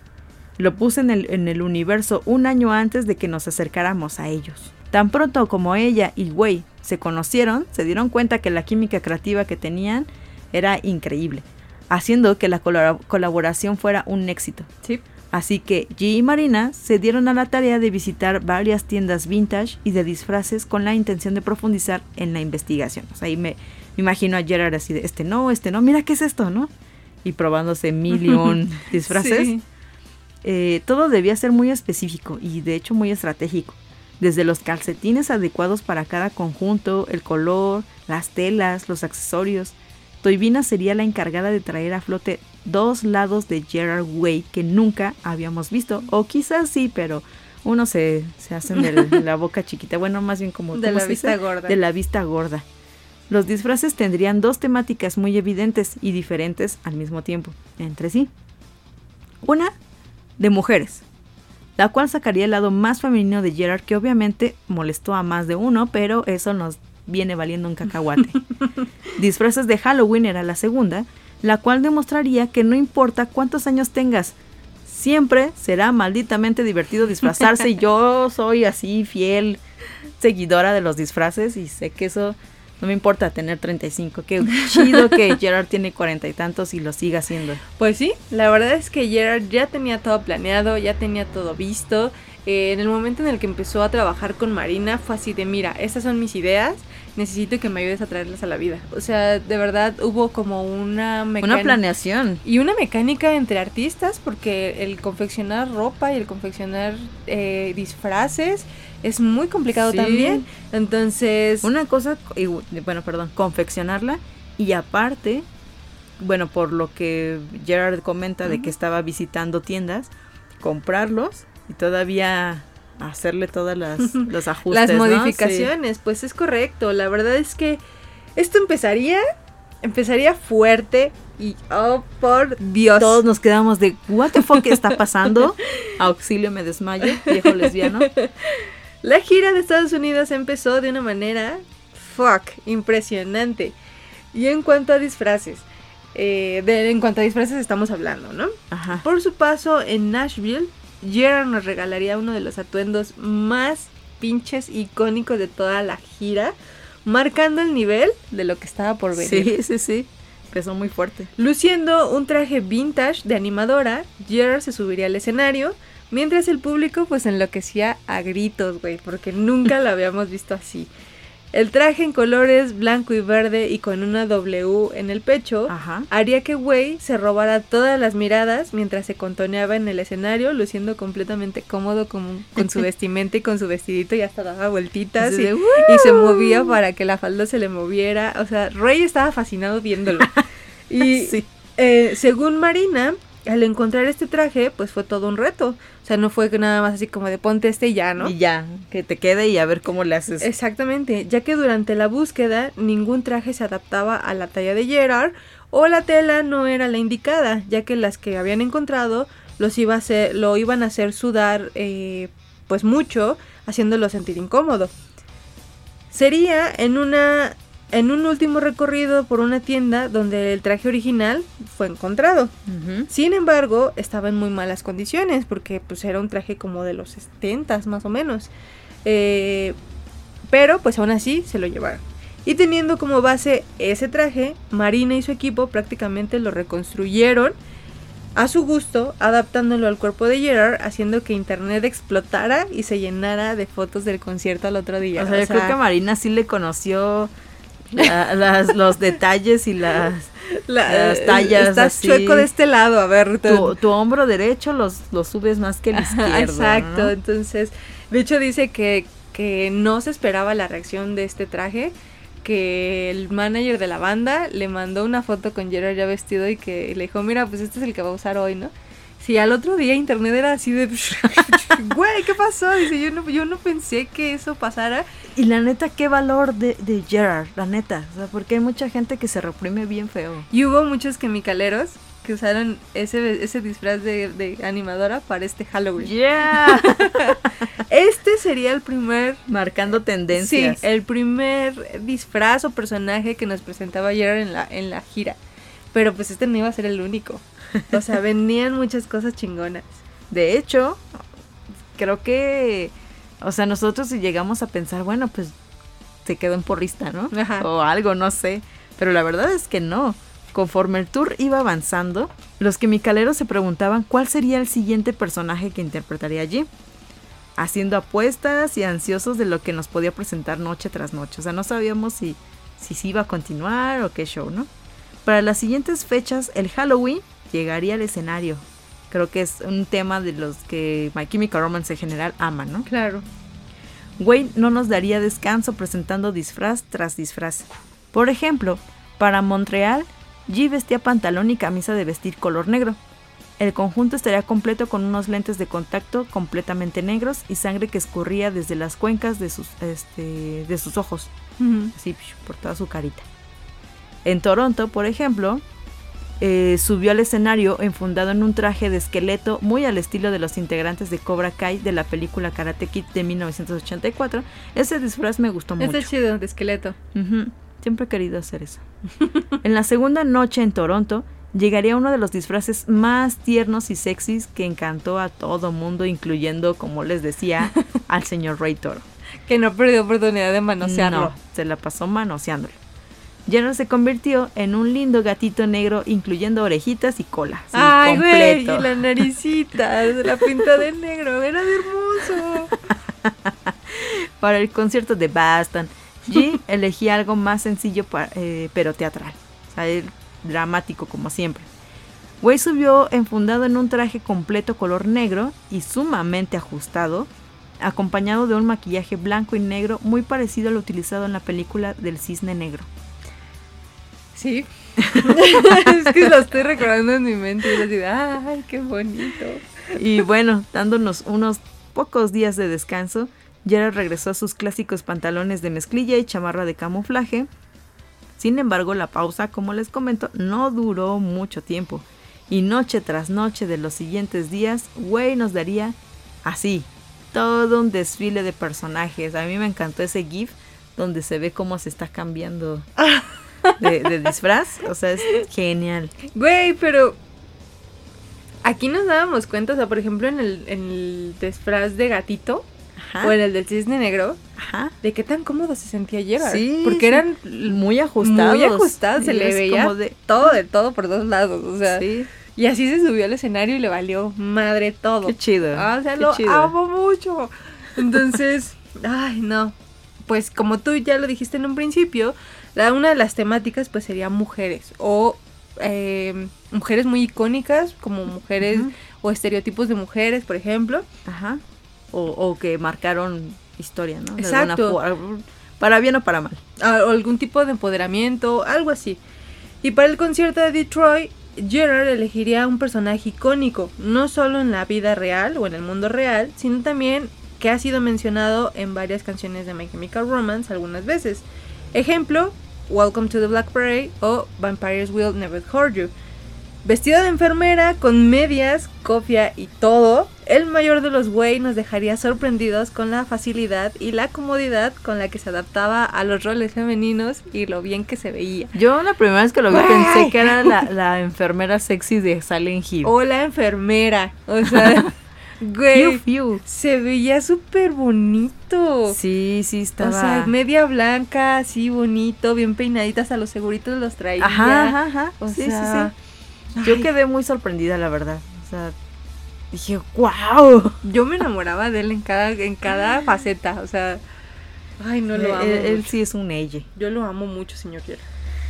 Después de esto, eh, en el concierto que la banda dio en Minnesota, Way se daría la libertad de personificar a ni más ni menos que al joven, jovenazo, inmortal, Klaus Hargreaves. Como lo escuchan, les recuerda es, es así. Así como que pueden bailar. Confirmando lo que ya todos sabíamos. El personaje de, de Umbrella Academy está completamente inspirado en él, que de hecho lo hablamos nosotros en un capítulo, Exactamente. que teníamos esa teoría de que Klaus estaba inspirado En Gerard. en Gerard Way. Y así fue. Gerard traía a la vida a número 4, luciendo una camisa hawaiana sobre una playera negra de mangas blancas, completando el atuendo con la marca de un disparo en la frente, como alusión a que pues Klaus siempre resucita, Siempre ¿no? Sin importar- Y aparte, esa mm, camisa hawaiana quizás no era la misma exactamente, pero era muy similar. En el cómic sale Klaus con esa, Exactamente. Con esa de, eh, de- camisa Échenle una ojeada o nada más con que busquen Klaus hawaiana. Este, ajá, se van a dar cuenta eh, de que cómo aparece en el cómic. Vean a Gerard y es así como, sí, por supuesto que es Klaus, ¿no? Claro que Ya nada más le faltaba volverse a notar en las manos el hi, El goodbye. el goodbye eh, el hello. Sí. Y el siguiente traje sería una referencia fina, fina. Para ningún quimicalero es secreto la obsesión casi religiosa que Gerard tiene hacia los Kennedy o hacia Kennedy Exacto. eh, y todo lo relacionado con él. Así que para el Riot Fest en Chicago sería el turno de Jacqueline Lee Kennedy Onassis que vendría siendo Jackie O. Pero si te das cuenta, se llama Lee y Kennedy. Es Bandit, Ah. es Bandit Lee Way y su sobrina es Kennedy Way. Entonces, Se pasan de veras ahí hay estos algo, güey. ahí hay algo. Pero Este, imagínate ya para ponerles el nombre. a mis hijos les voy a poner Frank, Gerard, Ray, y Mikey. Mikey. Y portando un vestido eh, azul, a juego de una gabardina azul también larga, eh, mascada, lentes oscuros y tacones por primera vez, Gerard tomaría el escenario de un festival cuyo público estaba compuesto por una audiencia mixta, a diferencia de los conciertos exclusivos de My Chemical Romance. Aquí la gente no nada más iba a verlos a ellos, ¿no? Y aún así, Mira. se vistió súper diva y se subió al escenario así. Eh, por lo cual podemos saber que este atuendo pudo molestar a más de uno, Sí, seguramente, sí, sí, obviamente. Pudo, pudo molestar, incomodar o sacar a ese ser interior que, que guardan, ¿no? Que dijo, yo sí, yo sí, yo sí me iba con el señor Wade. Así de, creo que salí del closet justo ahora. Algunos quimicaleros pudieron notar a otra mujer detrás del escenario luciendo un atuendo muy similar, casi a juego con el que llevaba.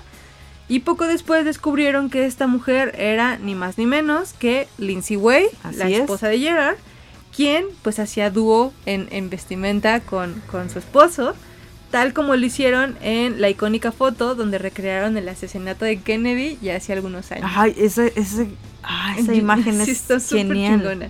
Y pues dijo, yo te apoyo, mi amor. Y vamos, y, y vamos a vestirnos juntas. Entonces, ella también traía el mismo atuendo. Exacto, sí, como que creo que son como, o sea, Gerard no se ve como que comparta, o bueno, no se ve como que compa- compartan mucho, al menos arriba de un escenario con Linz. Sin embargo, el, el hecho de que el día que sí estuvo ella, compartieran el, el vestuario, para mí fue así como de, tiene que ser nuestra noche, babe. Así de. Y bueno, en la primera noche de dos que la banda tocó en su natal New Jersey, Jill tomó la piel de un sexy murciélago. El traje completamente negro con alas sería complementado por unas fabulosas botas de plataforma hasta los muslos, de esos súper altísimos, que serían el delirio de muchos quimicaleros y sí, Píseme, señor. Píseme, yo me dejo, no importa. Güey, es que Eso sí fueron fuertes declaraciones y dicen que yo y que no sé se qué. le ven divinas. O sea, la pierna se le pon- se le ve así súper estilizada, pero, pero lo ves y dices, Es que, es Gerard", que se le ve como, como pierna flaca pero formada, ¿no? hizo ejercicio. Porque tiene chamorro. Tiene, Tiene buen chamorro. chamorro, pero, pero señor Gerard, mire, la aldea que quiera. Yo me- no me pongo, no me opongo. Ay, dice que yo. Bueno, si bien Jenner jamás había confirmado nuestras teorías acerca de los disfraces, este en especial podría tener dos orígenes. Podría estar inspirado en el personaje de las películas de Louis Fulgine, Les Vampires, de 1915, donde la actriz Musidora dio vida a Irma Beb, una mujer fatal cuyo nombre es un anagrama de vampiro. O bien podría estar relacionado con la frase de liberar a los murciélagos, usada varias veces por Way como grito de guerra en la historia de la banda. Sinceramente, yo le voy más a que está inspirado en, en el personaje de Les Vampires de 1915. de hecho, lo pueden googlear. De hecho, eh, son de esas películas en blanco y negro, mudas. clásicas. Es que se veía como un murciélago clásico. Exactamente. Por eso creo que sí Si fue así. ustedes lo googlean como Les Vampires o eh, Musidora Vampire, les aparece la escena donde ella está como alzando las alas. Ajá. Y se parece mucho el disfraz Sí. que trae Gerard, porque digo- es completo. Y además, o sea, cuando levantaba su alita, como que tenía una caída diferente. O Exacto. sea, yo siento que sí era Si ese. no eran las típicas alas que le salían de la espalda, Ajá, sino ajá. como que de abajo de Sí, los brazos. Estaba bonito. Entonces, Como que se podía aventar y volar como ardilla voladora. aquí cumpliría con dos propósitos. Representar a una mujer icónica, Ujú. Y- Y, disfraz o- de Halloween. disfraz de Halloween Claro. o referencia a librar a los murciélagos. O sea, es como un super combo. Es, algo que tenía que estar en Gerard. Y pues sí, la verdad es que no nos daba descanso el señor Way. Y pues cuando My Chemical Romance llegó a Florida, los fantasmas llegaron con ellos. Yay. Sería parte del... eh, sería para este concierto que Gerard y Marina eligieron un disfraz, un disfraz clásico, pero no por ello sencillo. Y pues llegaría un fantasma de sábana. Entonces di- dirían, güey, ponte una sábana y ya. Ay, si quiero verlos y caminar y salir y todo y que no se les caiga. Y aunque muchos pensaron que solo se trataba de una sábana con agujeros para ver, según Marina requirió un poco de más esfuerzo para poder lograr este disfraz que en, en- en- a simple vista se ve sencillo, pero no lo fue. Eh, Marina diría, ¿crees que es tan sencillo poner una sábana a alguien? Pero no lo es. No obtienes los ángulos correctos. Pedimos sábanas XL para comparar el peso y la caída del algodón. Fue muy experimental. La mayoría de la gente no lo sabe, pero hay una estructura completa dentro del disfraz de la sábana para mantener la forma. Exacto. Y eso es lo que lo hace genial. No le arrojé simplemente una sábana. Utilizamos un enfoque científico para crear la cortina perfecta para que pudiera moverse naturalmente como fantasma. Como les digo, o sea, no pueden simplemente ponérselo y caminar, o sea, no, se resbalan. Exacto. O sea, no se puede. O te llegas a pisar tú solito y los ojos se te fueron por otro lado. Entonces, en la nuca, ¿no? en la cabeza, sí, en el pecho. O sea, la neta es que pues, Pues no, no sí, se o puede. sea, fíjate, hasta el más sencillo, entre comillas, tuvo mucha, Sí. mucho trabajo detrás. sí, sí, sí. Entonces, todo esto está hermoso, Planeado, planeado. Continuamos. En el concierto de Houston, Gerard subió al escenario con un traje un poco controversial. Muchos podrían decir que, que- ¿qué onda? Otros decir wow, otros decir ¡Ah! O todo junto así de, ¿qué onda, guau? ah. Pero que quizás analizándolo bien podría llegar a algún punto esto, ¿no? Enfundado en un vestido sin mangas, azul, acompañado por un suéter, Gerard traería a la memoria la icónica foto de las chicas Manson. Sí.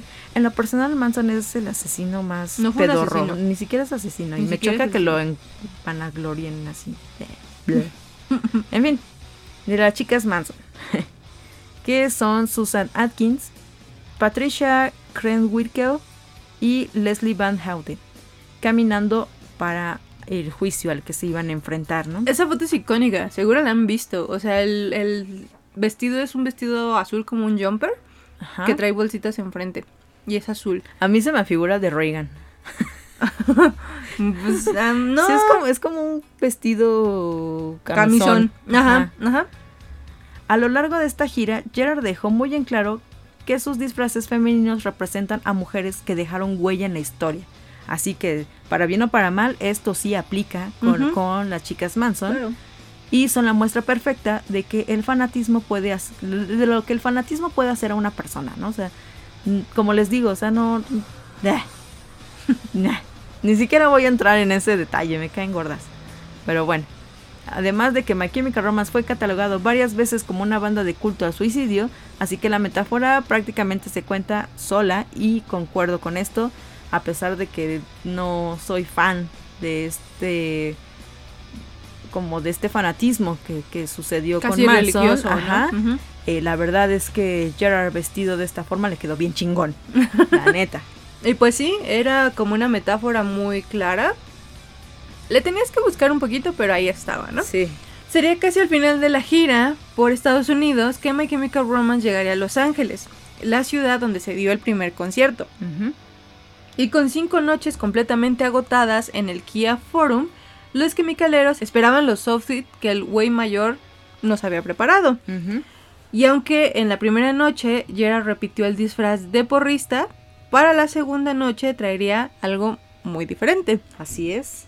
El desfile de mujeres icónicas no estaría completo sin la presencia de la princesa Diana. Yeah. Así que para la segunda noche en Los Ángeles sería la ocasión perfecta para que Gerard se apropiara del emblemático estilo de una de las mujeres más amadas del mundo, excepto por la familia real. Y aunque nos hubiera encantado eh, ver a Gerard enfundado y luciendo el famoso vestido de la venganza, Uy. Eh, uy.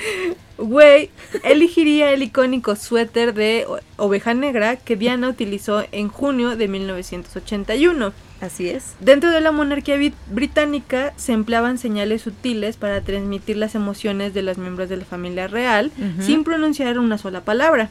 Sin embargo, la princesa Diana utilizó estos códigos en su contra y utilizó ropa para dar mensajes claros pero sutiles. Exacto. Este atuendo tendría un solo objetivo para Diana y para Gerard. Dejar bien en claro que ellos son las ovejas negras. Yeah, nuevamente. es que Gerard simplemente piensa en mujeres así, mira. Como que tienen la visión increíble. o sea, sí. Y aparte, como que las puede representar, o sea, como que se mete. Güey, en yo sí lo hubiera querido ver con el vestido de la venganza. Así Sí, negro, pues sí que no. entallado, con medias negras y tacones así súper bonitos. No manches. Hubiera estado bien chido. Es que sí lo imagino. este. Y bueno, desde los inicios de la banda, los vampiros, como mencionábamos, han sido uno de los temas recurrentes y siempre de alguna manera usándolos en canciones, merch e incluso en la era del revenge. La imagen de Gerard siempre fue asociada con estos seres inmortales. De hecho, hasta tenía su cinturón, tenía Ah, su sí, hebilla la de, hebilla de de murciélago. Este. Te iba a decir, tenía tatuados, pero no tiene tatuajes. No. Era este Ma- Matt Ah, Matt Pellicer traía en la mano sus- un murciélago. Y bueno, había murciélagos por todos lados. Así que, cumpliendo con el sueño de miles, incluida la mismísima Marina Toivina, Gerard se enfundó en una interpretación muy precisa del disfraz de nada más ni nada menos que el señor Bela Lugosi de la película Sí, original güey. Drácula de 1931 para la cuarta noche en Los Ángeles. Y bueno, esto recuerda a los chicos que los vampiros nunca les harán daño, al contrario les van a dar un montón de música bien chida. Güey, fue un sueño hecho realidad. Era o sea, un Gerard eh, y aparte, metido. ¿sabes qué? Es un- Las fotos que tomaron, perdóname, es, Es que, que son en blanco y negro. Son en blanco y negro, se ven geniales. Aparte, ¿sabes qué? Es como una mofa muy elegante. sí. Porque ellos siempre fueron así de, ay, pues es que siempre los relacionaban con Twilight y brillan y mucho, mucho, mucha gente le tiraba hate a Twilight porque pues, los vampiros brillaban en la luz. Entonces dijo, ya, sí voy a ser un vampiro, pero voy a ser el vampiro que yo quiera. Entonces voy a ser Bela Lugosi. Vientos. Entonces, creo que ahí fue así muy, Sí, muy sí. elegante, la verdad. o sea, tampoco se fue a Nosferatu, pero sí se quedó con Bela Lugosi. un punto medio, ¿no? Digo, hubiera estado chido Nosferatu, pero sería como muy... No, no, no, no, no. Mejor, mejor, mejor Gerard este, Bela Lugosi. Y pues, eh, la era Revenge sería con la que la banda llegaría a la cima mundial y en la que la mayor cantidad de quimicaleros nos unimos al fandom, Ujú. haciendo que le tengamos un cariño sumamente especial, Ay. lleno de nostalgia y al parecer no somos los únicos que lo ven de esta manera.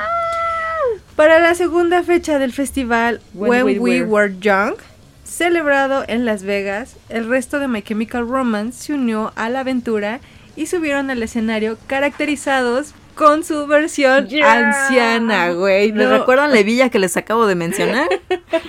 Fue hermoso. Mientras internet estaba en shock y riéndonos al mismo tiempo. No, es que desde los flyers, perdóname, ves que ese... Ay, no, yo morí, morí. Sí, los flyers que se repartieron o que se vendieron más bien en ese festival. Hermosos, Era- eran también los pósters, ¿no? Era un quimicalero, este, en silla de ruedas viendo así como a la ventana, como al horizonte. y Vestido de Revenge. Vestido de Revenge. Y, o sea, era muy, muy clara la referencia. Muy buena, muy buena. Pues te digo que mientras internet estaba en shock y riéndonos al mismo tiempo, pudimos ver la versión más vieja de Gerard, que se parece más al emperador Palpatine que a él mismo, a un Frank, el cual subió acompañado por su enfermero Ay, y Frankie. que perdió la peluca en medio del show. No importa que seas pelón. Rey, quien parecía haber rockeado eh, durante 80 años sin parar porque ya se veía súper tronado. Y un Mikey joven y fresco, luciendo así súper guapo. Porque probablemente murió en el video de The Ghost of You. O porque es un vampiro. O sea, cualquiera de las dos. Pues creo que un vampiro, ¿no? Porque tenía sangrita. Tenía sangre en, la- en los labios. Sí, sí, sí. La, la neta fue hermoso verlos. O sea, es que son de esas veces que tú dices, ay, ojalá los volviera a ver así. Ahí tienen, tómala, pero con 20 mil años más, ¿no? Entonces, aún así fue muy divertido. Sí, pues ver a los chicos caracterizados de esta manera nos sacaré una sonrisa sincera mientras murmurábamos We are the kid from yesterday. ah, no. sí, oh sí. Ay, qué bonito concierto. La verdad es que sí. Creo que de. de o sea, hay muchos disfraces que me gustaron de, de Gerard. Pero en este fueron todos y eso para mí fue... ¿Cuál es tu Gerard favorito? Todos. Pero más... Y de hecho estamos Pues todos. hablando como muy a grandes rasgos, Sí, porque porque sí, nos hubieron más. faltan nos faltan este disfraces, pero no iban a caber todos. de hecho. Sin embargo, no podemos dejar pasar que para este año, de hecho, en el 2023, la gira entraría en las etapas finales, llegando el turno de Australia, Nueva Zelanda y Japón, que irónicamente eran los países donde se planteaba inicial originalmente, ¿no? Ajá. y al final terminaron siendo el final. Sin embargo, debido a la pandemia, los planes cambiaron. Sería para estos países que conoceríamos, según nosotras, el alter ego de Gerard, que sería Güey. la señorita God Claudia. ¡Ay, yo la amo mucho! Fíjense, creo que nunca había visto a Gerard como de una forma de ¿A qué hora sale por el pan, señor Gerard, güey? cuando yo lo vi, sí me sangró la nariz mal. Sí, pero, no, de O sea, verdad. es que Perdónenme, pero. Creo que en algún momento les, les llegué a, Bueno, o sea, llegamos a sacar el comentario de que cómo nos gusta ver a hombres con, como te decía, con uñas pintadas, con, con faldas. Eh, y aquí Gerard así lo demostró completamente. Ay, no manches. Y, estoy segura que no nada más a chicas, o sea, de verdad, creo que la seguridad y el porte con el que se ponía la ropa la hacía ver. Bueno, es que ahorita ya vamos a hablar de ella. Así que yo, es la hacía ver. Conforme yo les fui presentando los disfraces en, en la página de, de Welcome, primero decían, es que no, Gerard ya está grande, ya no debe de vestirse así, o sea, ¿qué es eso de que se, de que se ponga falda? Entonces, y conforme fueron pasando y fue saliendo la enfermera, la princesa Diana, este, Jackie O, todo eso, esas mismas personas que hacían ese tipo de comentarios ya terminaron diciendo, güey, yo sí saldría con Gerard, o sea, yo sí, yo sí, yo sí le decía que sí a todo. y es que además, bueno, a mí me da como mucha, como que te impresiona, sientes algo bien chido cuando cuando lo puede importar de esa forma, no sé, no sé. Pero en fin, vamos primero por pasos. ¿Por qué God Claudia? O sea, ¿por qué le decimos God Claudia? Bueno, pues ese fue el nombre que Gerard adoptó durante un tiempo, durante cuando estaba muy activo en Twitter. En Twitter, ya, no lo tenemos. Ese era su nombre. Pero era God Claudia. Él eligió su nombre, entonces. Ajá, O sea... Entonces, Claudia sería una completa mujer de negocios, o quizás una secretaria, usando conjuntos de faldas, sacos, gabardinas y tacones que combinaban perfectamente con su maletín sexymente. Este sería el disfraz con más apariciones durante la gira. Su apariencia de sí, su apariencia de inicio fue completamente pulcra, así perfecta. Bien peinadito, lentes, planchadita la ropa. Sí, sin embargo, con el paso de los días comenzó a haber una transformación para finalmente aparecer con golpes y sangre en el rostro además de que los ojos al final eran completamente blancos. Si bien God Claudia sería el atuendo con más apariciones en la gira, no sería el atuendo más icónico. Y por, por este lado, eh, a lo mejor no fue el más icónico, pero sí fue, híjole, híjole, todos teníamos algo que decir. todos teníamos algo que decir y, y, el hecho de que aparte God Claudia fuera cambiando conforme a cada fecha, te daba a entender a que tenía un mensaje. Era un mensaje muy, muy notorio de que algo estaba pasando con God Claudia hasta volverse, según en mi, en mi pensar, loca, ¿no? Pues es que muchos tenían la teoría de que God Claudia era una zafata, una secretaria, una mujer de negocios. O sea, realmente podías, es como Barbie, ¿no? Puede ser lo que quiera ser. Por ejemplo, en mi caso era Leona Loca. O sea, así, así como de Kino Fighters, no me dejarán mentir, cuando ves a Leona, la ves así militar, pulcra, así fuerte, y de repente la ves loca, o sea, es enloquecida. Y dices, ¿qué te pasó, Leona? ¿No? Pero, o sea, es, es, es como perturbador, pero al mismo tiempo te atrae mucho, ¿no? Pues sí. Entonces, conforme vas viendo esto y ahorita que mencionas lo que puede ser una zafata, una secretaria, pues sí, nos da mucho a entender que no va por el lado de Leona Loca, va por el lado va por el lado de, que Gerard regresa al inicio de todo esto, ¿no? Y como, pues con lo de las Torres Gemelas, la caída de las Torres Gemelas, Gerard eh, solamente él sabe lo que vio. Y estoy segura que llegó a ver a personas cayendo de los edificios. Sí, y, y el, el, incluso la vestimenta, ¿no? Era pura persona que eran oficinistas, todos con falda. Y de hecho las faldas son muy similares a las que usaban en ese momento. Eh, los tacones, el golpe en la cabeza, o sea, va como muy relacionado con todo lo que él pudo haber visto ese día. Como que te da una vista de cómo es que llegaron en la mañana y cómo terminaron al, final su, su, día y sus vidas. Correcto, sí. Entonces es, o sea, ya cuando lo planteas así es bien perturbador la, el concepto sin embargo, el, el cómo lo muestra con esta crudeza te hace sentir como ese hueco en el pecho. Y que ese hueco en el pecho es lo que Gerard sentía cuando cantó Skylas and Tourstyles. Entonces, para mí, este God Claudia sí es como, para mí, para mí, el más impresionante.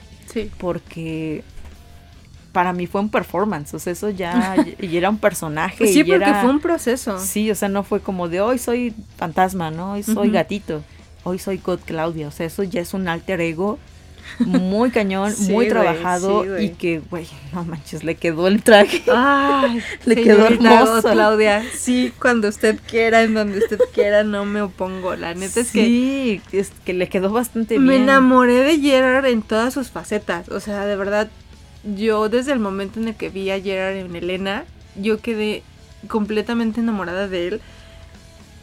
Antes de que, de que, de, de todo, ¿no? Antes de que fueras un ser humano con problemas y cosas así. Yo lo vi y dije, yo lo amo. O sea, es hermoso en todos sus aspectos. Y ahorita, viéndolo, es así como de, güey, yo soy una persona bisexual. Y yo lo veo y digo, sí, me, te sigo amando en todos tus aspectos. O sea, no me importa si eres God Claudia, no me importa si eres, eh, te vistes de gatito, si te vistes de, de lo que tú quieras, eres el mismo Gerard del que me enamoré desde un principio. O sea, Y hasta con, bueno, yo, lo, yo lo veo hasta más, más abierto, o sea, en el aspecto de que ya no me importa, fuck it. Yo soy así, Súper yo maduro. hotcakes y, y yo me he visto así, ¿no? qué bonito. Sí. Ay, no, chicos, de verdad. Es muy bueno, ¡Oh! me encanta, me encanta. Nos encantó. Esto sí es fangirleo. ya, ya nos hacía falta.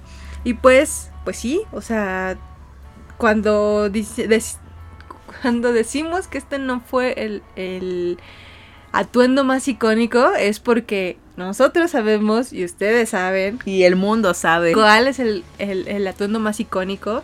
Y pues cuando el video de Asummoning fue lanzado, los quimicaleros de Latinoamérica cruzábamos los dedos para poder aparecer o ver aparecer el nombre de nuestros países en esta lista. Sin embargo, pues esto no sucedió, rompiéndonos un poco el corazón, la verdad. Cuando estaban pasando las fechas y decía México, México, México, México, y pues no, no estaba México. Conforme las fechas del tour fueron avanzando, la esperanza pues se mantenía encendida, pero débil y propensa a apagarse pues al menor soplido. Los fans mexicanos llevábamos esperando un promedio de 14 o 15 años, dependiendo a qué concierto haya sido o cuál haya sido su último concierto, a que My Chemical Romance regresara. Y pues nos manteníamos firmes y dispuestos a todo con tal de que valiera la pena la espera. Y maldita sea, la valió completamente. sí. Sí, sí, sí, sí. El 9 de julio del 2022, en medio de rumores que ya se venían hablando, mediante una conferencia de prensa nos confirmaban uno de los eventos que haría el 2022 un año pinche mágico, así cabrón. My Chemical Romance regresaría a México el 18 de noviembre de ese año como headliner del Corona Capital. Sí. Sí. Este evento sería el cumplimiento del sueño de muchísimos quimicaleros de presenciar un concierto de la banda y nos daría la oportunidad de volver a ver a My Chemical Romance sobre un escenario en tierras mexicanas. A pesar de que nosotras, Kemi y yo, pudimos ser parte de esos afortunados fans que fuimos, Así es. la crónica de nuestra experiencia tendrá que esperar un poquito más. Así es. Y retomaremos a detalle en el siguiente capítulo. Sin embargo, Chun, chun, chun. el recuento de disfraces y de mujeres icónicas no estaría completo y no podíamos terminar este capítulo sin mencionar a la mujer que cautivó a Gerard desde el The Black Parade. Así que daremos un pequeño salto en el tiempo y hablaremos del disfraz más chingón que pudo haber en la gira. Obviamente estamos hablando de Juana de Arco. Por supuesto que sí, parkour. Por supuesto que sí, o sea, Juana de Arco, como saben, Gerard estuvo obsesionado en el de Black Parade. Eh, tenía, de hecho, un, un cuadro en su baño, si no Ajá, mal en el recuerdo, baño. en el baño. eh, veía películas. Para los que no han escuchado lo del The Black Parade, vayan a escucharlo. Es del episodio 10 en adelante. Son como cuatro episodios. fue muy largo el buenos. Black Parade. Sin embargo, eh, fue muy notorio su obsesión y de hecho desde antes te- ya era Ya era fan. obsesivo. Bueno, era fan Ya y era en ese momento se volvió obsesivo. Este, y, y pues el hecho de que, híjole. Ay, bueno, vamos por partes. Cuando se confirma la visita de My Chemical Romance a nuestro país, ay, comenzó todo. Comenzaron las teorías sobre cómo luciría Gerard sobre el escenario, hicieron su aparición de una forma así de ¿de qué será? ¿No? Mientras unos hablaban de un traje de mariachi, Otros más alocados pensaban en algo relacionado al Día de Muertos. Y pues bueno, ya que las fechas de esa festividad se celebraban a principios de noviembre y pues ellos vendrían en noviembre. Sin embargo, nada nos preparó para el momento más épico del 2022, cuando la banda sube al escenario en medio de los gritos ensordecedores que todos los quimicaleros mexicanos este, hacíamos, pudimos ver al fin el disfraz elegido de esa noche. Así que, enfundado en una cota de malla que llegaba casi hasta el piso y una capa en color rojo sangre, Gerard sonreía feliz ante la mirada atónita de 90.000 almas. Mientras unos juraban que era un caballero, otros más caíamos en la cuenta de que Wei nos había elegido para admirar a su dama favorita de la historia gracias a la pechera circular que portaba y también a esa marca que tenía del labio hacia la garganta, la ¿no? Toda la, toda la garganta. Eso era un, un detalle muy, muy icónico de Juana de Arco. La doncella de Orleans se reveló ante nosotros llenando todas nuestras expectativas con mega creces, ¿no? O sea, Sí, güey, no manches. haciendo sí. que muchos de nosotros también eligiéramos esas fotos de este concierto como protector de pantalla al día siguiente. Eh, creo que en el momento en el que, al menos eh, hablando eh, por mí y por un poco por Elena, en el momento, es que, ay, chavos, es que si no estuvieron en ese concierto, o sea, eh, no sé cómo explicarles la el sentimiento que es que todo el mundo sepa de este disfraz y yo poder decir, lo vi sin una pantalla de por medio, ¿no? medio, sí. O sea, eso, eso es así como Güey. de no manches. Yo cuando lo vi salir a mi alrededor se escuchaba, es un caballero, es un caballero. Y cuando le vi la pechera, hay una foto, hay una pintura muy famosa de Juana de Arco donde se le ve la pechera y es una pechera circular. Entonces, cuando vi que, tra- que portaba la misma pechera, dije, no mames, es Juana de Arco. O sea, cuando lo vi fue así de... Y le digo, Kemi, Kemi, no es un caballero, no es un caballero, es Juana de Arco. Y nuestra cabeza, No, y todo esto mientras escuchábamos Foundation. güey.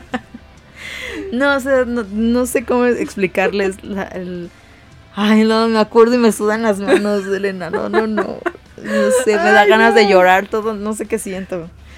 Pero pasó y, y- y nosotros tuvimos la oportunidad de, de verlo y, y que el mundo también supiera de esto. Por eso fue tan emblemático y que incluso, o sea, yo hubiera pensado, bueno, pues nada más pasó en México, ¿no?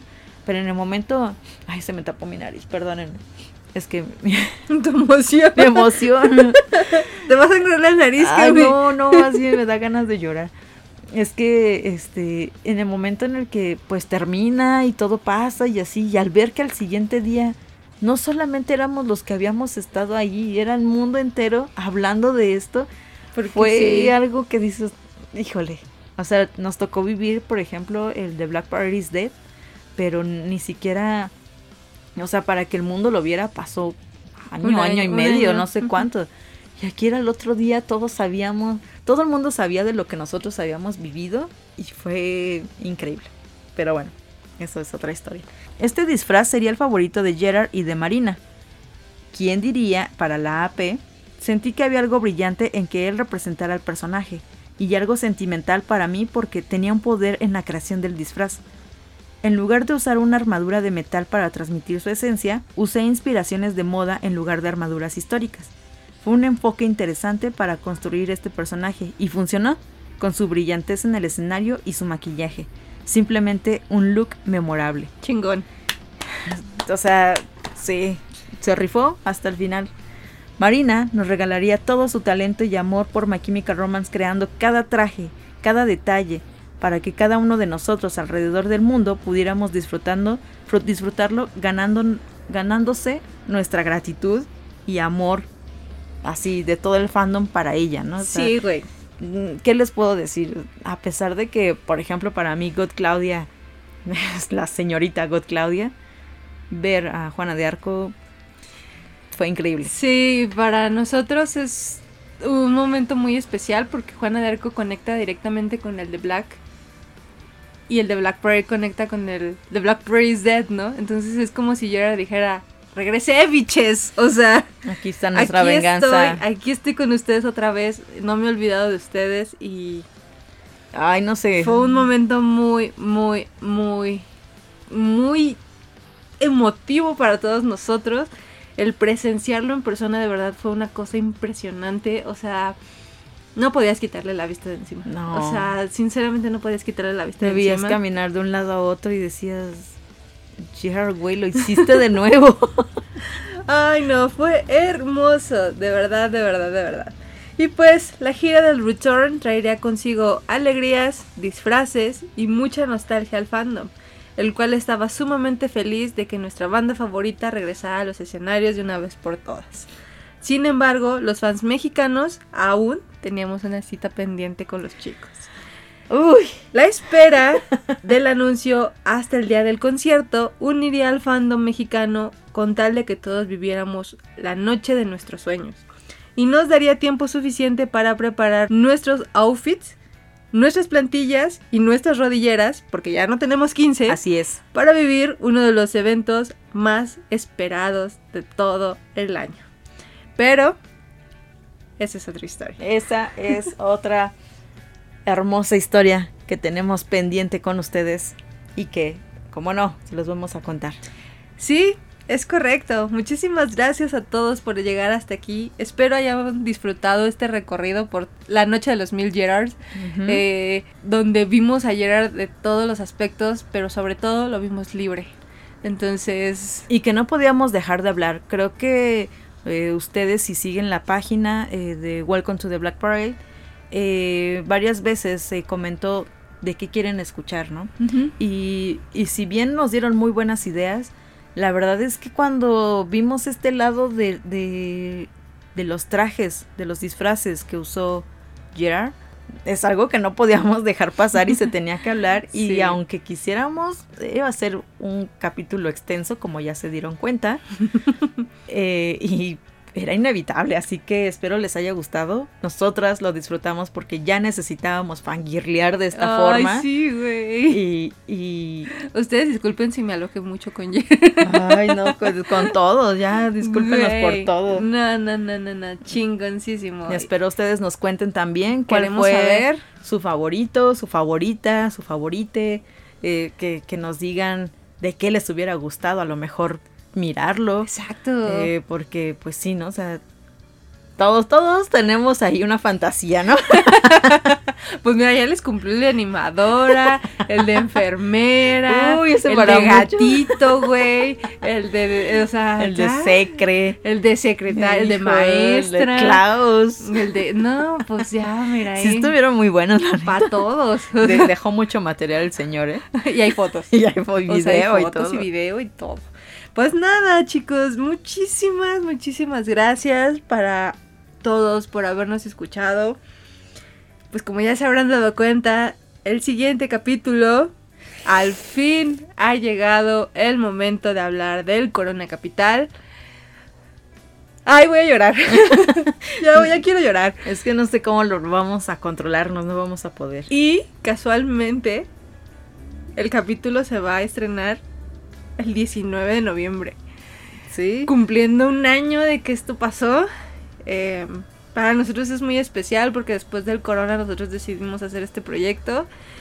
Y este proyecto está llegando a su fin porque nada más nos quedan dos capítulos más. Entonces el corona y otro más. A menos de que el MCR5 se, Se le ocurra salir en estas estas fechas. fechas, pero pues lo veo un poco difícil. Y aún así creo que dejaríamos pasar un rato en lo que veamos qué show. Sí, porque viene diciembre y no puedes. No, además, este, pues es que no se trata como de breaking news, ¿no? O sea, vamos a decir. claro, mientras se está desarrollando la noticia. Ajá, no, o sea, es- el chiste es traerles ya el mayor material recopilado para que se quede en esta guía que mi, que mi quiera. Creo en, que- en habla hispana. Creo que lo que algo que siempre les hemos traído capítulo tras capítulo es información investigada y bien formulada. Entonces, O eso intentamos. si, si, si regresa My Chemical con algo nuevo, obviamente nosotros también regresaríamos, pero pues eso es un volado, ¿no? Sí, tenemos que esperar. Ha llegado el momento de hablar del Corona Capital y esto sé que les emociona tanto como a nosotros, porque muchos estuvimos ahí. Así es. Eh, y es impresionante, de verdad es wow. Y pues nada, ¿algo más que quieras agregar? Tengo escalofríos. Ay, no sé qué, qué me da. Este, solo quiero agregar, pues igual como todas las veces, agradecerles. Eh, también volverles a repetir que pues el fandom también ayuda y sería bueno que, que ayudáramos también a, a las personas que, que, lo necesitan. Si alguien cae, ayúdalo a levantarse y ese es la, el lema que siempre hemos tenido y que My Chemical nos enseñó. Entonces, eh, si ustedes tienen la posibilidad de ayudar a nuestros eh, amigos quemiqueros y no quemiqueros de Acapulco, de Guerrero, por favor, pues háganlo. Eh, un abrazo para todos los que están ahí, que, que de alguna forma no pudieron salir y que, o sea, no sé. Que viven ahí. Sí, eh, mucha fuerza, eh, les mandamos un abrazo muy, muy fuerte. Con lo que puedan ayudar, de verdad, eh, hay un chorro de centros de acopio, eh, con lo que puedan. O sea, cualquier ayuda es inmensa para todas las personas que están allá y esperamos que esta situación pase pronto. Sí. Eh, de allí en fuera, creo que pues ya espero con ansias el siguiente capítulo. A ver cómo nos va, esperemos les guste y que también les haya gustado este, ¿no? Eh, por otro lado, les quiero recordar nuestras redes sociales. En Instagram estamos como guion bajo, guion bajo, WTTBP guion bajo, guion bajo. Y en Facebook como Welcome to the Black Parade. Al igual que en TikTok estamos como So Long and Good Night. Muchas gracias a todos por escucharnos. Eh, estrellitas, estrellitas en Spotify. Estamos Sí. en 182 Ah, puntuaciones de 5 imagínense. estrellas. Sería súper chingón que al final del podcast llegaremos a los 200. Sería Algo ya, nuestro regalo para el magnífico. Pues nada, muchas gracias a todos. Yo soy Kemi. Yo soy Elena Romance. Esto fue todo por hoy. Nos quedan dos capítulos más. Así es. Sean buenos los unos con los otros y recuerden, si alguien cae, ayúdenlo a levantarse. Esto fue So Long and Good Night.